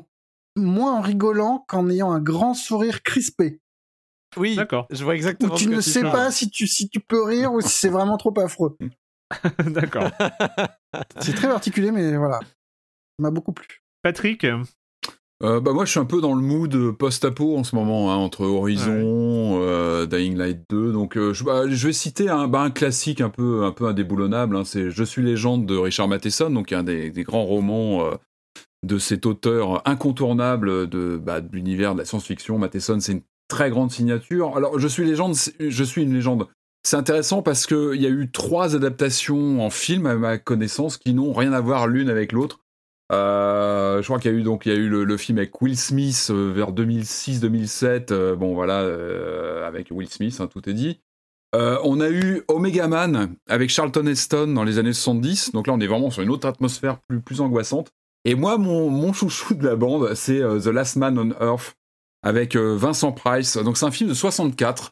Euh, déjà moi je suis un fan de Vincent Price, j'adore la posture de l'acteur, j'adore tout chez lui, enfin il a vraiment quelque chose. Et, euh, je trouve qu'il donne un, je trouve, qu'il donne il a quelque chose Vincent Price, il a toujours cette élégance quand il crève l'écran. Et il y a toujours une vulnérabilité, une, vulnérabilité chez chez cet acteur de, j'allais dire ce grand acteur, je crois qu'il faisait plus de 2 mètres, enfin bon ça c'est Vincent Price, j'aime beaucoup. Euh, rappel, c'était la voix off dans le, titre Thriller de Michael Jackson, mais il a surtout, surtout une filmographie euh, colossale, Vincent Price. En tout cas, voilà, j'aime bien son, son, sa version, la version de Je suis une légende dans lequel il joue. Donc, c'est The Last Man on Earth où il, est, bah, euh, l'histoire, c'est ce personnage qui est seul, euh, je crois, à New York, hein, seul survivant de l'humanité, où l'humanité s'est transformée en zombie vampire. Donc, on est vraiment dans les codes de Dying Light. À part que là, lui, il est vraiment tout seul, ou quasiment. Et euh, voilà, c'est un film que j'aime beaucoup, qui est très minimaliste. Je pense qu'il n'a pas un énorme budget. Euh, je crois que Matheson n'aimait pas le fait que Vincent Price euh, joue le rôle, donc c'est très bien. Ça, ça, match avec ce que moi je ressens. Euh, parce que moi j'adore ce, personnage, donc avec Vincent Price, les traits de Vincent Price. Il se trouve très facilement, je crois qu'il y a un problème de copyright et de. Enfin, il est rentré dans le domaine public, donc en deux clics on le trouve sur internet. Et voilà, encore une fois, c'est une version très épurée. Il n'y a pas beaucoup d'effets spéciaux à l'écran, mais vous avez Vincent Price à l'écran euh, qui tient la vedette. Et rien que pour ça, euh, cette version donc de 64, qui est quand même quelques années avant La Nuit des Morts Vivants, c'est pas c'est pas rien. hein. Mhm. Euh, je la recommande. Donc c'est du noir et blanc, mais il y a du Vincent Price et voilà rien que pour ça, Le on y bouquin, va. banco. le bouquin est génial. hein. Enfin, Et génialissime, évidemment, trucs à je- lire absolument. Ah bah c'est c'est c'est vraiment la genèse du genre euh, voilà parle voilà, de, de, de, Dying, de Dying Light de la nuit des morts vivants mais voilà il y a je suis une légende et rien que le titre est fabuleux quoi tout est tout est dans le titre et euh, voilà donc voilà, puis je recommande en tout cas cette version en plus donc c'est vraiment euh, chaudement recommandé Euh, pour ma part, je vais parler. en fait, c'est ils font ça à Binge hein, depuis chez à Binge Audio. Ils le font depuis quelques temps. C'est de sortir des livres à partir de leur podcast. Ils l'avaient fait pour les couilles sur la table, pour le cœur sur la table, etc. Et euh, dernièrement, c'est Kif Taras euh, qui a eu le droit à sa sortie en livre. Kif Taras, je rappelle, c'est le podcast de Rokhaya Diallo et Grace Lee, euh, podcast que je trouve moi pour ma part indispensable, que je ne rate aucun épisode. Et, je trouve vachement intéressant. Ils ont sorti vraiment un, bouquin qui s'appelle donc Kif Taras, hein, First Edition et, et Binge, côté éditeur. Et, et en fait, ce que j'aime beaucoup dans ce livre, c'est le- c'est l'angle ultra, ultra pédago. C'est vrai que Kif Taras, ils en doivent en être à 80 épisodes ou pas loin. Et c'est vrai que, bah, arrivé euh, maintenant à 80 épisodes, on est, on est, on est plus sur le, même, la même pédagogie que dans les premiers épisodes. C'est, il y a, des, notions, des choses comme ça qui, euh, qui, qui sont censées être acquises par, par les gens qui écoutent le podcast. Et là, le livre, on reprend tout à zéro. C'est, euh, c'est vraiment le, c'est vraiment de la vulgarisation, de l'antiracisme. Euh, je peux que présenter ça comme ça. Euh, on explore les notions de base, les questions de base, les, euh, polémiques entre guillemets de base qui accompagnent, euh, surtout en ce moment, euh, toutes les questions antiracistes. Euh, et, euh, voilà, c'est, très très bien fait. C'est un bouquin que je trouve euh, assez euh, assez important parce que c'est une question qui est beaucoup plus compliquée qu'elle n'y paraît. C'est pour euh, voilà, l'antiracisme est un combat, c'est pas forcément une posture. euh, voilà, euh, c'est pas c'est pas j'ai un ami noir quoi. Euh, et donc euh, voilà, il y a, y a plein de choses et, euh, et c'est euh, c'est vraiment un bouquin que je trouve très très bien fait sur ces questions-là. Euh, donc Kif Taras, Rokhaya Diallo et Grassly aux éditions Binge et First Edition. Euh, voilà, et ben merci beaucoup à tous les trois pour euh, cette, euh, ce 499e épisode. Bon, en tout cas, euh, de notre côté, on se retrouve donc du coup dans deux semaines pour parler de jeux vidéo sur libération.fr et sur les internets. Ciao Ciao. Bye.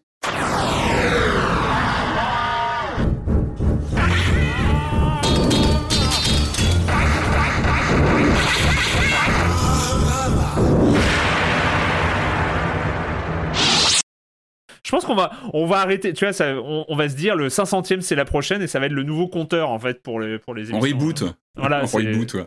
À partir On redémarre, on redémarre. C'est le, c'est le, c'est le Jésus-Christ de, de la timeline, Silence on joue. euh. On pourrait même ça. compter euh, pr- euh, numéro 1 après la 500ème. Qu'est-ce que t'en penses, Erwan Ah, pas mal. On pourrait, on pourrait faire ça. Donc là, on est à moins 1 du coup. Là, aujourd'hui, C'est on est à moins 1 Voilà, avant là, la on 500 est, euh, qu'on a enregistré il y a quelques 500e. semaines. J'ai du mal à suivre, les gars.